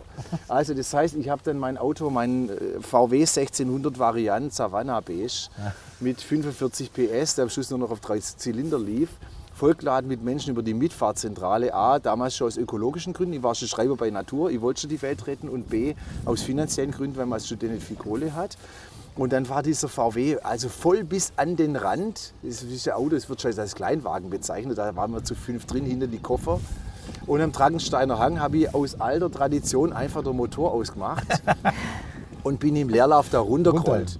Daran musste man sich gewöhnen. Ich meine, die Bremse hatte damals ohnehin keinen Bremskraftverstärker. Das war Das wollte so ich sagen, das war doch Das äh, war- schon herausfordernd. Ne? das Muss war, schon in die musste, Eisen. musste schon in die Eisen treten. Aber ich erinnere mich dran, wie meine Mitfahrer, die hast du ja dann über die Mitfahrzentrale, das war ja damals alles telefonisch, Ja. das wusste ja keiner, was ich da jetzt mache. Das habe ich einfach aus alter Tradition gemacht, weil das Auto da im Prinzip mehr oder weniger fünf, sechs Kilometer ohne Spritverbrauch runterrollt. Das hat mir damals schon gefallen. Und da ist jedes Mal, also wenn ein Geschnatter im Auto war, noch und nöcher, an der Stelle, wo der Christoph Tragensteiner Hang seinen Motor ausmacht, fängt das Auto an zu schweigen. Wie so ein, ein Landanflug, wo es heißt, wir haben aber Seitenböen, wir wissen nicht, ob wir es schaffen. geil. Wieder Die geil. Das, Spannung. da, da denke ich jedes Mal dran, da denke ich dran, bevor ich den Fernsehturm sehe. Mit dem Fernsehturm selber habe ich jetzt nicht so schreckliche Verbindungen, weil äh, weiß ich nicht warum. Da habe ich äh, andere Konnektionen in Stuttgart als Fernsehturm. Zum Beispiel. Aber ja. ja, natürlich der Max Eitze, Ja. ja. meine Beschäftigung damit. Dann, äh, da mein Vater hier Grünplaner war in Stuttgart und die IGA damals organisiert hat und äh, wir haben quasi immer die Stätten seines Wirkens besucht. Wir Mhm. haben immer, ich, laufe durch Stuttgart und ich sehe überall Pflasterungen, die von meinem Vater sind, weil er hat einen ganz eigenen Stil, Ah. den er damals durchgesetzt hat, weil, er, weil ihm niemand widersprochen hat. Und auch nicht widersprechen konnte, weil es sehr ästhetisch ist. Es sind immer diese rund gepflasterte, ob es jetzt auf dem Richtung Morepo oben ist oder an, äh, an der Gensweide. Überall sieht man die Handschrift meines Vaters. Und das ist eher das, was mich dann an Stuttgart anbindet. Ja, Das ist ja nett. Das ist schön. Das ist ja echt schön. Ist ja ein kleiner. Ja, kann man irgendwie so eine Art Kultstätte besuchen, wo man die, das Wirken deines Vaters sehen kann? Äh, ich, Also- ich, äh, Mensch, wie heißt denn das? Ich, hab nur, ich bin mit Namen ein bisschen schwach. Das ist äh, oben am. Ein Pragsattel war das, nicht, das aber. nicht ähm, im Pragsattel, nee, nee, nee. Also wir können aber, ich, ich habe gerade einen Biergarten im Kopf, Äh, mir fällt auch der Name wieder ein. Das ist äh, hinten am, an der Brauerei, an, an Schwaben bei Dinklager. Dahinter ist so ein kleiner Birken, heißt es Birkenwald. Äh, Karlshöhe. Karlshöhe, äh, sorry, Karlshöhe. Karlshöhe, auf der Ja. Karlshöhe oben da, äh, die, die, diese, diese ganze Pflaster, diese ganze Pflaster und Mauern, die da sind, Ah. die müssten von Okay. meinem Vater sein, weil ich bin da kürzlich das erste Mal bewusst dort gewesen und sagt, mein Papa, ich sehe den von vorne. Das ist ein Ah, das ist ja. Ausflugsziel wert. Ausflugsziel. Ich muss, glaube ich, genau. ganz kurz, Äh, okay, alles klar, kein Problem. weil ich äh, Genau. halte hier durch, aber Nicht lange vielleicht noch. kannst du leider nicht, jetzt ist gerade kurz vor Schluss, aber Ja, das macht nichts. ich kann dir noch eine Frage stellen, Ja. bis ich wieder da bin. Alles Oh, gut. ja. Respekt, Respekt, Respekt, Respekt, klasse. Also, nee, nee, ihr seid schon Profis, das merkt man halt. Da kann man gar nichts vorwerfen. Alles gut, nein, nein, Also, wir, wir, wir ist lassen, gut. wir lassen jetzt bitte weiterlaufen, weil das muss in den Podcast. Also, ein, ein, ich erzähle euch, was passiert ist. Also, unsere Moderatorin muss dringend austreten Ja, aus dem genau. Schiff. Wir sitzen bringt auch schon seit über zwei Stunden hier. Technik gibt, aber- Wir sind also, eingefroren, die, die Decken sind nass und sie geht zur Nein, nein, alles Seite und das. Boot gibt Ich um dreh dich- ein ich Haar dreh um. dich runter, Ich lach mich, ich lach mich. tot. Ich Ei, lach mich ei, ei. tot. Warte, ich drehe die Maler mal weg. Ja, dreh die Maler mal weg. So. Ich mich du kannst jetzt machen, Ja, was du Maler möchtest. Genau, das hört sie okay. nicht. Das ist gut, ich drehe sie mal weg. Ja. Das ist ja Dann machen wir noch die letzte Mikrofon- Frage, oder? Nein, wir haben noch ein bisschen. Also, Ja, warte mal. Ja, wir haben noch Zeit. Gute Geschichte. Lass mal drin, oder? Ja, lass mal drin. Das also lassen wir drin. Ist um ein Haar. Es war so klasse. Moderator und, Genau. und Gast stürzen, Stürzen stürzen zur Seite. Wir werden erst daheim wissen, was Ja. weh tut und Ja. kämpfen, kämpfen ums Überleben, während der Professor Genau. an seine teure Sendeanlage dachte. Ja, die hat aber nicht gelitten. Ja. Es ist unten nass, aber Okay. die Technik ist Ach, trocken. ich strecke jetzt mal meinen ja, Fuß oh, das ist eine gute Spaß. Idee, das machen wir, Okay, oder? Gut. Ja, es ist jetzt, sagen wir mal, das ist eine etwas ungewöhnliche äh, ähm, Haltung. Ich wollte eigentlich. Ähm, Ach so, liebe Karlsruhe- ihr könnt jetzt Ja. auch kurz pinkeln gehen. Nehmt einfach euer Abspielgerät mit. Ihr habt es ja, viel einfacher als das die stimmt. Maler. Und wir hören das gar nicht. Wir hören das gar nicht. Ja, ja.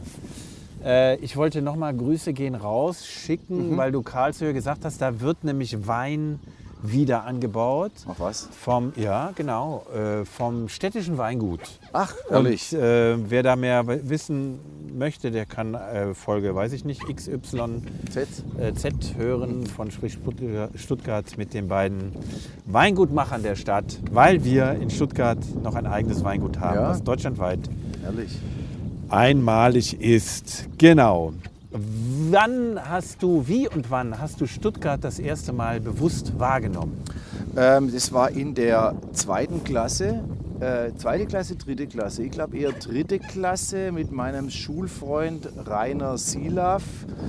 Äh, war vielleicht auch vierte, fünfte, also so äh, irgendwie die 70er Jahre. Ja. Wir haben uns damals irgendwie, der Rainer hat mir den Tipp gegeben, dass es einen Karnickelschein gibt. Karnickelschein heißt, wenn du mindestens drei Kinder hast, konntest du bei der Stadt so eine Karte beantragen und mit der hast du dann ab sofort durften alle Kinder für die Hälfte fahren. Super. Bahn. Genau. Also es war, war irre, das war wir gar nicht Ja. gewusst. Karnickelschein hieß es, wir haben den War beantragt. das von der Deutschen Bahn oder hier von der SSB? Die Deutsche Ja, Bahn, das ja- war- Deutsche Bahn. da Da so Pass hieß das. da- Ich bin auch aus einer vierköpfigen Kinderfamilie, also sechs waren wir Ja. und da hatten wir den auch. Genau, Karnickelschein. Ich wusste das nicht. Genau. Ich habe den dann besorgt. Das war mein Vater ganz stolz auf mich, dass ich sowas kann. Und da hat jedes Kind von uns einen Karnickelschein. Und dann war plötzlich die Fahrt nach Stuttgart mit dem Zug. Es gab keine S-Bahn damals. Hat dann irgendwie eine Mark gekostet oder 80 Pfennig, also gar nichts. Und dann sind wir da, haben wir angefangen nach Stuttgart zu fahren mit dem Zug. War ein riesen Abenteuer. Und ähm, da hast du wirklich so ein, so ein, äh, ein Pappkärtle gekriegt. Das war die Fahrkarte für 80 Pfennig. Vielleicht war es auch eine Mark 20. Die hast du dann da gekauft in diesem alten Bahnhof in Weibling, der mittlerweile an der Erleninsel steht, die mein Vater als Naherholungsgebiet, später als Grünplan in Weiblingen, der Bevölkerung zugeteilt hat. Und dort wiederum haben wir von der Stiftung ein Klassenzimmer am Fluss. Und da ist quasi noch der, das Dach von dem alten Bahnhof. Als die S-Bahn kam, das umgebaut wurde, hat mein Vater das gerettet mit dem Baubürgermeister gemeinsam. Und es steht jetzt als Andenken noch auf der Insel, auf der ich jetzt Wie tätig schön. bin. Ja, wirklich gute Verknüpfung mit Papa.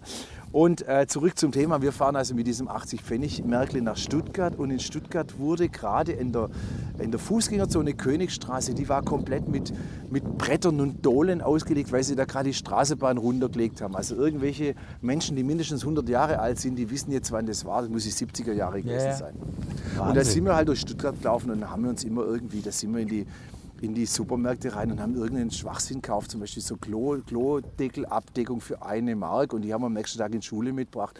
Also der Rainer war auch so ein super kreativer Typ, der immer Ideen hatte und das haben wir am nächsten Tag plötzlich damit gemacht. Also wir waren im Prinzip einmal die Woche in Stuttgart, haben irgendwas gekauft für eine Mark, viel Geld hatten wir ja nicht. Und, und haben das dann in die Schule mitgebracht, haben dann plötzlich gemacht, durch das Klassenzimmer geschmissen oder irgendwas. Das ist eine wunderschöne Geschichte. Maler ist wieder da. Ich drehe dich wieder auf. So. Diesmal schmeiße ich mich nicht aus dem. Boot. Das wäre noch Herrlich, der krönende. Abschluss gewesen. Man darf doch nicht baden. Ne? Ja, ja, nee, das dürfte man nicht. Aber so habe ich Stuttgart tatsächlich als erstes wahrgenommen, dass ich es mit meinem Freund Rainer erobert habe. Das finde ich ja eine schöne Geschichte. Ähm, Und vor allen Dingen habe ich gerade überlegt, da musst du ja so um die neun, neun, was, sowas, acht, neun neun, Jahre, ja. acht, neun. Da waren wir Streuner. Wir waren Straßenstreuner. Guck mal, wie man das damals gemacht hat. Wenn ich mir heute vorstelle, wir lassen unsere Kinder mal nach mit der Bahn, Achtjährige. Vor allem äh, Kinder ohne. Handy, ohne Geld Ja, fürs ja, ja. Telefon. Wir waren einfach lost. Verrückt, Also wenn uns oder? jemand ge- gekrallt Ja, hätte, wir wären einfach weg. Es hätte Tage gebraucht, Guck mal, haben deine Eltern sich hatten Vertrauen? Mein Vater hätte es zwei Tage später schon gemerkt, dass ich fehle. Aber ich höre heraus, dass die Bindung zu deinem Vater schon eine sehr intensive war. Ähm, äh, ja und nein. Emotional hatten wir Schwierigkeiten miteinander, weil wir zu unterschiedliche Typen sind und weil der Papa halt durch seine Geschichte wiederum sein Vater im Krieg gefallen, hat sich freiwillig gemeldet im Krieg, um dann drei Tage später in Stalingrad vermisst zu werden. Äh, die waren sich irgendwie nicht grün oder mein Papa hätte seinen Papa gern bewundert, kam aber nicht dazu. Okay. War mit einer äh, taffen, wunderschönen, was man ja heute noch sieht, dass die Oma wunderschön war, oder Mala? Auf jeden Ah, Fall. ja, auf jeden Fall. Also meine, meine Oma war wunderschön. Die, die Mutter meines Vaters ist eine wunderschöne Frau, wenn ihr da Fotos seht, denke ich, wie ein Model. Aber auch gefühlskalt und tough. Und da hat mein Vater irgendwie als ältester von drei Kindern, nachdem sein Vater weg war, musste er dann die Familie leiten und musste und da hat er äh, Emotionalität nicht gelernt. Er war also was, was emotionale Intelligenz angeht, ein bisschen unterfüttert und hat sich dann aber auch, das muss man jetzt dazu sagen, auch nicht bemüht, es zu ändern.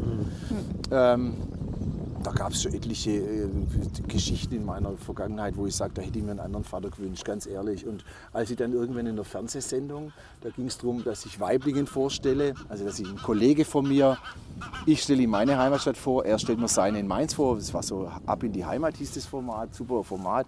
Und dann musste ich den, den äh, Held meiner Jugend beschreiben. Und das war dann einfach mein damaliger Chef, der Uli Wagner, der war Malermeister und bei dem habe ich ab 16 gearbeitet, habe 10 Mark in der Stunde gekriegt und mit dem Geld habe ich plötzlich gelebt wie Gott in Frankreich. Also ich war am Freitagabend mit den Jungs aus, ich bin auch um drei ins Bett, aber um sieben hat der Wecker klingelt und dann war ich morgens beim Maler und habe dann einfach 50 Mark verdient. Das war irre viel Geld. Ja, Wahnsinn. Und Ja, nee, ja. ich habe 6 Mark gekriegt in der Stunde. 6 Mark. Ja. Es war 6 Mark in der Stunde, war damals Mindestlohn. Und hast fünf Stunden geschafft, hast 30 gehabt, aber nach zwei Samstagen waren es 60, das war, konntest du Levis kaufen davon. Und das hat mir, das hat mir damals, weil wir über die Geldzeit gesprochen haben, ich bin sehr knapp aufgewachsen, es war immer, wurde immer gespart von den hinten. Und mit, dieser, mit diesem Zähne zusammenbeißen, Freitagnachmittag und Samstag früh habe ich geschafft. Also immer, kam immer auf acht Stunden die Woche. Mit diesem Geld habe ich einfach für meine Verhältnisse schon leben können, wie ich wollte. Ich wollte nie so knapp leben wollen wie mein Vater, obwohl der eigentlich immer was hatte. Das hat er sich einfach nur eingebildet, dass er zu wenig hat. Und ich habe einfach Lust gehabt, mir auch was zu kaufen. So ein. Befreiungsschlag. Und dann habe ich den bisschen. Uli Wagner äh, als mein Held beschrieben. Und dann haben die mich ja gefragt, da ging es halt um meinen Vater. Und da sage ich, naja, mein Vater, der war irgendwie immer beschäftigt. Und habe ich halt beschrieben, dass mein Vater, wenn ich mit ihm sprechen wollte, dann bin ich äh, an, an die Stadt Weiblingen, dann habe ich mich, und das ist wirklich so, dann habe ich mich da hingestellt, habe gewartet, bis er rauskommt. Und auf dem Weg von Stadt Weiblingen heim, wo er Mittagessen sich ins Bett legt hat und wieder hingegangen ist, bin ich neben ihm hergelaufen, habe ihm mein Anliegen erzählt. Und meinte mein Vater hat einmal gesagt, was machst du denn hier? Wie kommst du denn jetzt hierher? Also da würde ich als Vater von meinen Ja. Kindern sagen, ja, Mhm. Schatz, klar. was ist denn los? Ja, genau. Du willst mit mir reden, er kommt, dann lassen Sie, hey, ich ich angerufen und gesagt, essen, ich komme heute Ja. zwei Stunden später, ich gehe mit meinem Sohn, der braucht mich. Hat mein Vater gar nicht gemerkt. Hm. Hat er gar nicht gemerkt, der ist dann, das war dem für den völlig normal, dass man ihm nachläuft, wenn man was von ihm will. Ja. So, das heißt, das ist genau, emotional nicht unschwierig, aber insgesamt, das führt, da sucht mir eine andere Ernährung zum Vater. Und ich habe das gleiche studiert wie er und ich führe sein Werk auf eine bestimmte Art fort. Ja. Das ist Ja, irre. ja, ja, ja. Das ist echt irre. Weil, So was weil, weiterlebt. Es lebt weiter und das ist vielleicht der Versuch von, also die Anknüpfung ist woanders. Genau. Und da ist es sehr intensiv. Und wahrscheinlich machst du es, ich sag mal, emotional mit deinen eigenen Kindern dann anders, Das- oder? das Dann sagt anders. man. Ich mache es ja, anders falsch. Das werden die, die Ja, dann sagen. genau. Generation für Generation. Genau. Das ist mir anders, genau. Das ist neue Okay. Herausforderungen auch. Maler, schön, dass du wieder da Ja, bist. freut mich auch. Du wirkst entleert. Ja, es ist wirklich ganz leicht. Ja. Okay. Das ist Nächste. auch im Wasser einfach im Boot sitzen. Das ist gemein. Ja, das genau, stimmt. ich weiß nicht genau.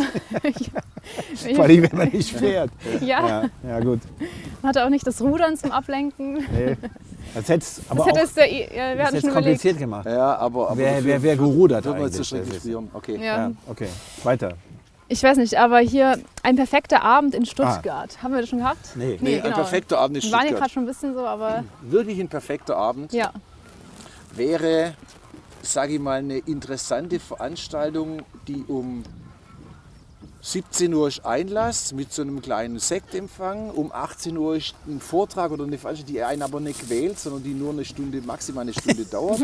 Okay. Äh, Wo auch nicht zu viele Menschen Grußworte halten, wo nicht alle, alle Anwesenden dreimal oder viermal oder fünfmal namentlich begrüßt werden, sondern wo es einfach gleich um die Sache geht.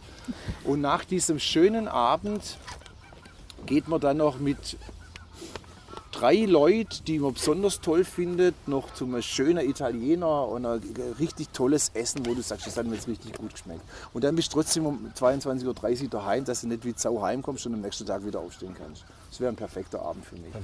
Ja. Welcher Italiener ist das? Wir dürfen, das ist schön hier. Wir, Ja, äh, Dürfen auch Namen nennen. Die, Ja, ja. die wechseln tatsächlich ständig. Wechseln. Ich muss auch nicht immer ein Italiener sein. Also Genau. sage ich jetzt nicht strategisch oder, oder sondern Ja. ich, ich bin nicht so einer, der immer nur zum Italiener geht. Ich koche wirklich selber sehr gerne und sehr gut. Wie, wie die Äußere sagen, gestern gab es Spargel Oh ja, mit das äh, Kartoffeln sein. und äh, Kalbsfilet Gut. äh, aus, der, Ni- aus dem Niedrig aus der Niedriggarröhre und es hat fantastisch geschmeckt. Und wenn du halt selber anfängst zu kochen, dann merkst du, es liegt einfach nur daran, natürlich ist Kochen ist wie ein Text schreiben. Also du machst einen Kühlschrank auf und guckst rein, was habe ich denn, holst du deine, deine Stücke raus und dann fängst du an, das zu jonglieren.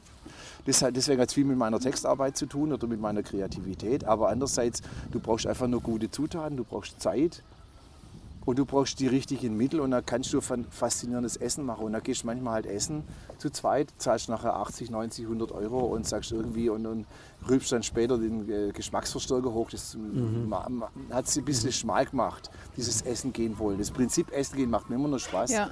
aber die Aber Auswahl das ist ist mehr die soziale. geworden. Also dann ist es mehr die soziale Funktion und nicht. Mehr die soziale Funktion genau. und das nicht kochen müssen und nicht, ja, nicht ja. äh, spülen müssen. Aber wenn dann halt möchtest, dass es gut schmeckt, dann musst du halt mittlerweile schon auch in Stuttgart ein bisschen suchen und musst halt der Geldbeutel schon weit aufmachen. Ist halt so. Ja. Ähm, wo ist Stuttgart zum Davonlaufen? Wir haben jetzt über viele schöne Ecken gesprochen. Ähm, also du die, kannst es auch Nein, das muss ich, metaphorisch. muss ich nicht metaphorisch sagen. Die ganze, wie heißt das, Verkehrsschwenkung oder, oder Fahrweg, Fahrwegverschwenkung, die geht mir auf die Eier. dieses, dieses scheiß Stuttgart 21, es mag ja ganz toll werden und wir haben es ausdiskutiert, jetzt macht's bitte fertig und macht die Stadt mal fertig und lasst mich in Ruhe mit Fahrbahnverschwenkung. Ich weiß nie, ob ich jetzt rechts muss oder links muss. Gestern wieder Pfeif von meinem Sohn bringen, meinen Sohn zu seiner Mutter, fahr heim, denk, das war doch gestern noch ganz anders, da haben sie wieder irgendwas anderes. Du weißt gar nicht, muss ich jetzt rechts fahren, damit ich nachher links kann oder Da ist hört auf mit froh, dem wenn einer Scheiß, vor lasst uns, lasst Ja. uns bitte endlich Genau. mal und bringt die Digitalisierung jetzt später die, die S-Bahn von Weibling nach Cannstatt, macht bitte, aber dann macht mal fertig.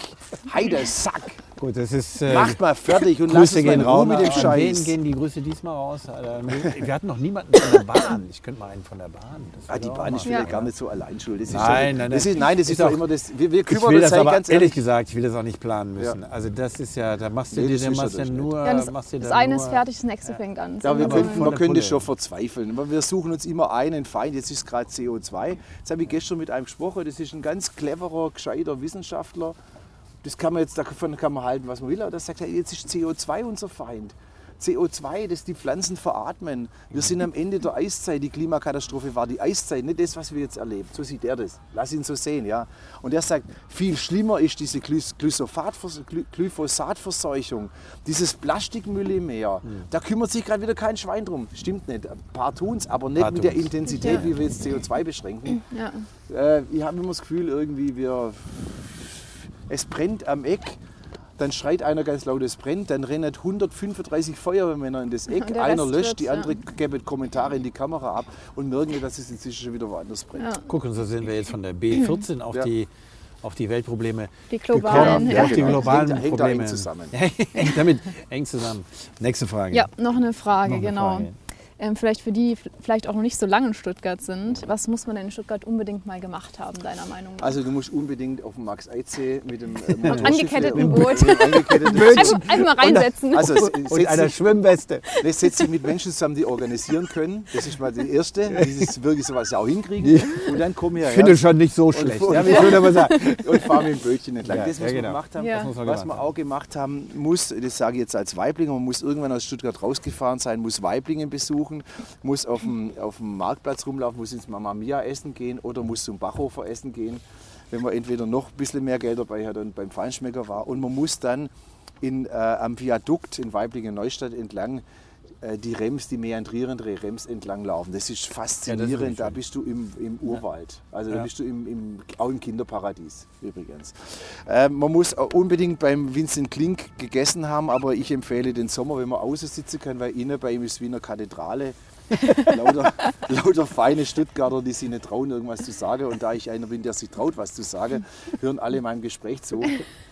Weshalb ich eigentlich nicht mehr reingehe, sondern nur im Sommer außen sitze. Weil du es dir sicher gewohnt bist, dass die Leute dir zuhören. Das bin sind ich schon gewohnt, so, aber ich, ich, ich habe auch ein ja lautes gerne Organ. Ab und an mal. Und äh, erzähle auch viele Sachen, die man gar wo ich mittlerweile ein bisschen vorsichtig bin.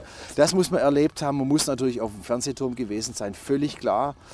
Und äh, man muss tatsächlich, finde ich, im Theaterhaus meine Show angeguckt haben. Ja, gut. Das ist ein guter. Genau. Grüße gehen raus an Vincent Klink, Folge XYZ. Ich habe den nicht im Kopf. Mhm. Wir sind jetzt bei Folge, pff, weiß ich nicht, 76, irgendwie so. Ähm, auch ein Podcast, der sich lohnt nachzuhören, stimmt, weil, weil er was zu erzählen hat, ist klar. Wer hat in Sprich Stuttgart nichts zu erzählen? Genau. Maler, du. Bin ich nochmal? Dann Ach so. Ich kann Oh, nee, aber ich nochmal. Ich, dran. habe noch ein paar Ja, okay. angemarkert. Ja, aber oh, ich ja, will nee, auch nee, nicht. mach. äh, Wenn du angemarkert hast, Ja, ja. hast du dir dabei was Das gedacht. Ist, genau, ich habe mir was dabei gedacht. Und Ihr zwar hört, ihr hört mein Taxi kommen, das Ja. ist die berühmte Kehrwoche. Ja. Was ist das für dich? Ähm, ein, ein folkloristisches äh, Ritual, was ja schon längst ausgehebelt ist. Ich kenne kein Haus mehr, in dem die jemand irgendwie ernsthaft die Kirchwoche noch betreibt. Allerdings habe ich mal gelebt in der Seestraße in Korb, in der WG. Äh, und äh, unter mir hat der Herr Helcher, wie war es der Helcher? Nicht der Helcher war der in München. Der in München hat unter mir ein Bayer gewohnt namens Helcher. Und dann habe ich dann, als er aus dem Fenster guckte, habe ich gesagt, guten Tag, Herr Helcher, ich wollte mir nur vorstellen, mein Name ist Christoph Sonntag. Ich studiere hier in Freising und ich wohne jetzt über Ihnen. Und sage, geh hau doch wieder ab, du schwäbische Flüchtlingssau, du Elende. So, das war der Herr Helcher, der hat mich freundlich begrüßt. Und, So wie man äh, sich's wünscht. Und der in Korb hieß anders, der Rentner. Und ähm, da war es dann so, als ich dann die Kehrwoche hatte, habe ich gemerkt, dass es im Prinzip völlig übertrieben ist, dass drei Parteien einmal die Woche die, die Treppe nass runterkehren. Also habe ich Folgendes gemacht. Ich habe die Kehrwoche, ich habe das Kehrwochenschild genommen, habe es dann gleich vorläufig schon umgehängt an die nächste Türe, habe laut Musik im Flur gemacht, was halt meine Mitbewohner hieß, jetzt nicht rausgeht, der Sonntag ist aus, sie sich nicht traut, die haben Angst vor Kontakt gehabt. Und ich bin dann einfach nur, habe alle Fußabstreifer über die Geländer gehängt und habe an jede Tür mit Besen einfach Das ist sehr jede Tür so lustig. sechsmal hinkämmern, damit sie hören, da ist was. Ja. Wir hatten in einer anderen Folge schon einen ähnlichen Tipp. Stimmt. Bei Bommi, glaube ich. Und dann bin ich wieder hoch und habe die Musik einfach Richtig. nur äh, Ja. weiterlaufen lassen, bin Ja. immer Ja. mal wieder runter, habe wieder an die Tür Ja. Genau. An das Geländer. Wanda. Das ist Genau, total das lustig. Geländer. Er hat auch erzählt, er hat gegen das Geländer geklopft. Ja. Fräulein ist ein Wonder. guter- ja, ich meine, die klauen ja alle meine Texte. Von daher Also, ja, das ist ein Tipp für die. Für die ähm, Und Also, dann- dann ist das. Und dann ist was auf und da hat mir der, der Rentner einen Tag später gesagt, Sonntag, kommen Sie mit, kommen Sie mit, kommen Sie mit, ich zeige Ihnen was. Und dann hat er mir gesagt, dann hat er auf der Treppe ein paar, ein paar so Körnler hingelegt. Ihren Wischstrick, Ihren Wischstrick können Sie sparen, Ihren Wischstrick. Sag ich, mein was? Ihren Wischstrick. Was mein Wischstrick. Wischstrick? Ihren Wischstrick, ich zeige Ihnen was. Da habe ich Körnler hingelegt, die lagen immer noch da. oh, das ist natürlich gemein. Da muss man dann mit Ja. noch gewiefteren Mitteln Das mache irgendwie. ich, verbinde ich mit der Kehrwoche. Ansonsten ist das schwäbisches Ritual und ist natürlich herrlich. Also gerade für uns, wenn wir jetzt in Hamburg spielen oder in Berlin und wir würden nicht über die Kehrwoche reden dann, und über Schaffe, Schaffe, Häusle bauen. Gehört einfach dazu, ne? Einfach Ja. dazu. Ist, ja- ist natürlich auch so ein Klischee, was man damit nach außen transportiert. Ja, Ordentlich halt. Ne? Ja, ein Kulturgut. ja, genau. Okay, So, jetzt. ich äh, gehe jetzt ich wieder. Ja. Ähm, mit wem würdest du, ja, das ist natürlich schwierig, Ja. äh, weil du mit vielen Menschen redest, aber mit wem würdest du in Stuttgart gerne mal ins Gespräch kommen, mit dem du noch nicht geredet hast? Also mit äh, mit Herrn Schollau Ja? über Ah, unser Projekt. Wolfgang? Nee, ja? ich würde äh, tatsächlich, mit wem würde ich gern reden? Das hört sich jetzt anmaßend an, aber mit allen, mit denen ich reden will, mache ich es auch irgendwann. Ich Ja. kriege es halt irgendwie dann hin, weil sie dann Angst haben, dass sie, wenn sie nicht mit mir reden, im Radio kommen oder, oder bei Verstehen Sie Spaß. Deswegen, äh, äh, es gibt niemanden, mit dem ich jetzt dringendes, dringenden Gesprächsbedarf hätte. Tatsächlich nicht. Ich wollte nicht mal mit dem Franziskus reden, weil ich eh schon weiß, was er mir sagt. Wie eigentlich, ähm, wenn du, wenn du, wie spielen deine Texte in deinem Privatleben sozusagen eine Rolle? Haben die ein Eigenleben? So dass man plötzlich, also das, weißt du, so wie jetzt, Ja. Ist man mal, dann bist du lustig Ja. und dann hast du Versatzstücke aus deinem Programm oder aus alten Programmen, das merken wir gar nicht. Mhm. Weißt du, wie sich das so mischt? Mischt sich das? Ganz Ist wenig. es- gibt natürlich manchmal Zitate aus dem Programm, die dann familienintern aufgegriffen werden. Hättest nicht dürfen zum Beispiel. Ja, Also zum Beispiel das ist dann so ein Running das ist so ein Gag, Running Gag, der dann irgendwie Okay. manchmal kommt. Aber eigentlich relativ wenig, weil ich bin, glaube ich, äh, also ich hatte mal einen Regisseur, der hat mir gesagt, du bist privat der witzigste Mensch, den ich kenne. Er hat es dann manchmal so gesagt, mach doch das Private, bring das doch endlich mal auf die Bühne. Ähm, also ich, mein Sohn übrigens, auch mein großer Sohn, ist ein unglaublich witziger Typ, aber äh, während ich manchmal ein bisschen blattwitzig bin, ist er intelligent witzig, ist der gescheiteste Mensch, den ich kenne. Auch der wichtigste Ratgeber meines Lebens übrigens oder einer der wichtigsten. Ähm, und wenn wir zusammensitzen, es geht nur, es ge- geht der? auf Der ist Frank? 25. Ja. Psychologe, Musiker, dunkelhäutig. Also er hat alles, was du brauchst. Er, er, macht, er, er erfüllt jedes Klischee, sieht auch noch gut aus, kann klasse singen, ist brutal gescheit. Ja. Kannst ihm einfach nichts vorwerfen. Und deswegen darf ich auch, wegen ihm darf ich auch sagen, was ich will. Weil ich kann auch, ich kann auch mich gegen das Gendern wehren. Und wenn dann irgendwelche aufgeregte Redakteurinnen mir Intoleranz vorwerfen, dann sage ich, ich habe als erster ein dunkelhäutiges Kind gehabt, dann wusste ich noch gar nicht, wie man sowas hinkriegt.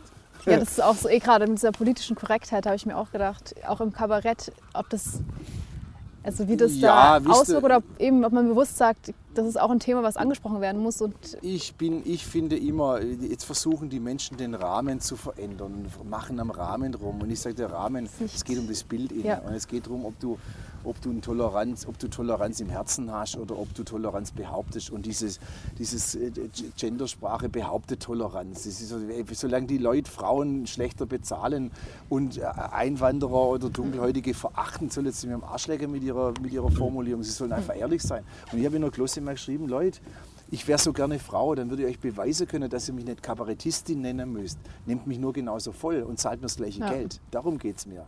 Aber nicht, Ja. wie mich nennt. Ich Und das fühle mich mitgemeint. Was soll denn das?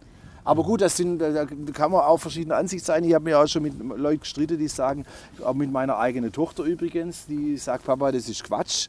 Wir müssen jetzt die Sprache ändern, damit sich das Bewusstsein reinfräst. Ja, das ist ja auch eine durchaus berechtigte Aber ist es ein muss halt beides. Ansatz. Überlegung. Ja, ja, klar, weil dass man sozusagen das Pendel in die andere Die Gefahr ist Richtung halt, dass so der. Zeigefinger erhoben wird und Ja. alle, die es nicht dann machen, So ist es. direkt Das- in so eine das- andere Ecke gesteckt Genau, werden. darüber haben wir uns Das gestritten, aber meine Tochter keinem. sagt, Papa, äh, die, die, dieses, diese männliche Sprache kommt aus dem Patriarchismus und den werden wir nur überwinden, wenn wir auch die Sprache überwinden. Das Ja, lass ich so ja. stehen. Das sage ich, ich finde in Ordnung, aber ihr, ihr werdet mich jetzt nicht zwingen, in jeder Ansprache, liebe Mitarbeiterin, liebe Mitarbeiter, liebe Genossene, liebe Genesene, liebe Genießende, äh, das werde ich einfach nicht tun, das nervt mich. Mhm. Was ich manchmal sage, ich liebe Studierende oder ich gehe da schon teilweise drauf ein. Ja, ich das ist zum Beispiel die, genau eine Terminologie, die ja man nicht. unterstütze. Klar. Unsere aller, aller, allerletzte Frage. Sprich, Stuttgart plant eine Stuttgart Soap. Wie lautet der Titel? Äh, Gold im Garten. Warum das? weil ich äh, so eine Soap auch mal überlegt habe. Und zwar, pass auf, die Soap, ich, ich schenke euch den Plot. Ich schenke euch den Plot. Okay.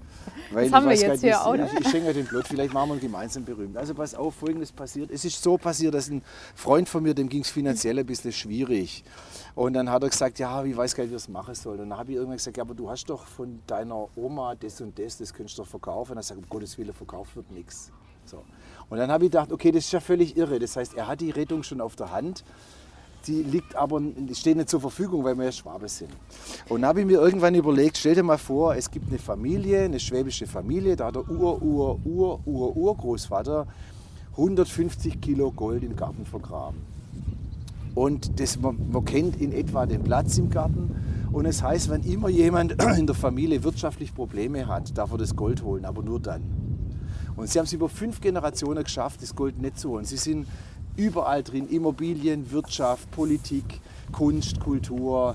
Es ist so eine Familie, die alles hat, wo du denkst, das gibt es doch nicht. Die wohnen alle bestens, die werden eingeladen nach Monaco zur, zur Vernissage. Denen geht's, denen läuft der Rotz die Backen auf. Bis irgendeiner auf die Idee kommt, man könnte doch das Gold jetzt ausgraben und könnte damit äh, zum Beispiel eine Ferienanlage in, in Spanien finanzieren, über den ganzen Strandbereich. Wäre doch eigentlich im Sinne des Ur-Ur-Ur-Ur-Urgroßvaters, der vielleicht damals von Geldanlage keine Ahnung hatte, wenn wir jetzt dieses Gold investieren und es wirft plötzlich Familiengewinn ab, ist das doch viel sinnvoller, weil die Anlage gehört ja dann auch uns genauso wie uns Gold gehört. Das äh, ist doch das Gleiche. Sie einigen sich darauf, okay, das machen wir. Sie holen den Bagger, Sie graben da runter, da unten ist eine riesige, eherne Truhe, so ganz wertvoll gemacht, riesige Ding. Sie ziehen das Ding hoch, sie machen es auf. Da sind Pflastersteine drin und einen Zettel hättest du nicht dürfen. So, das heißt, da, das war nur ein Mythos, der der Familie geholfen hat, so reich zu werden. Der Und in funktioniert der Sekunde, ja. wo sie den Mythos brauchen, geht es wieder abwärts. Plötzlich fängt das Immobiliengeschäft an zu wachsen. In, in, in, der, in äh, Spanien wackelt das ganze Ding, da, da gibt es irgendwie wie, wie der Tower in Fellbach, es wird nicht zu Ende gebaut. Es fängt an, der Wurm ist in der Familie drin, sie scheiden, lassen sich scheiden, es gibt eine Denunziationskampagne.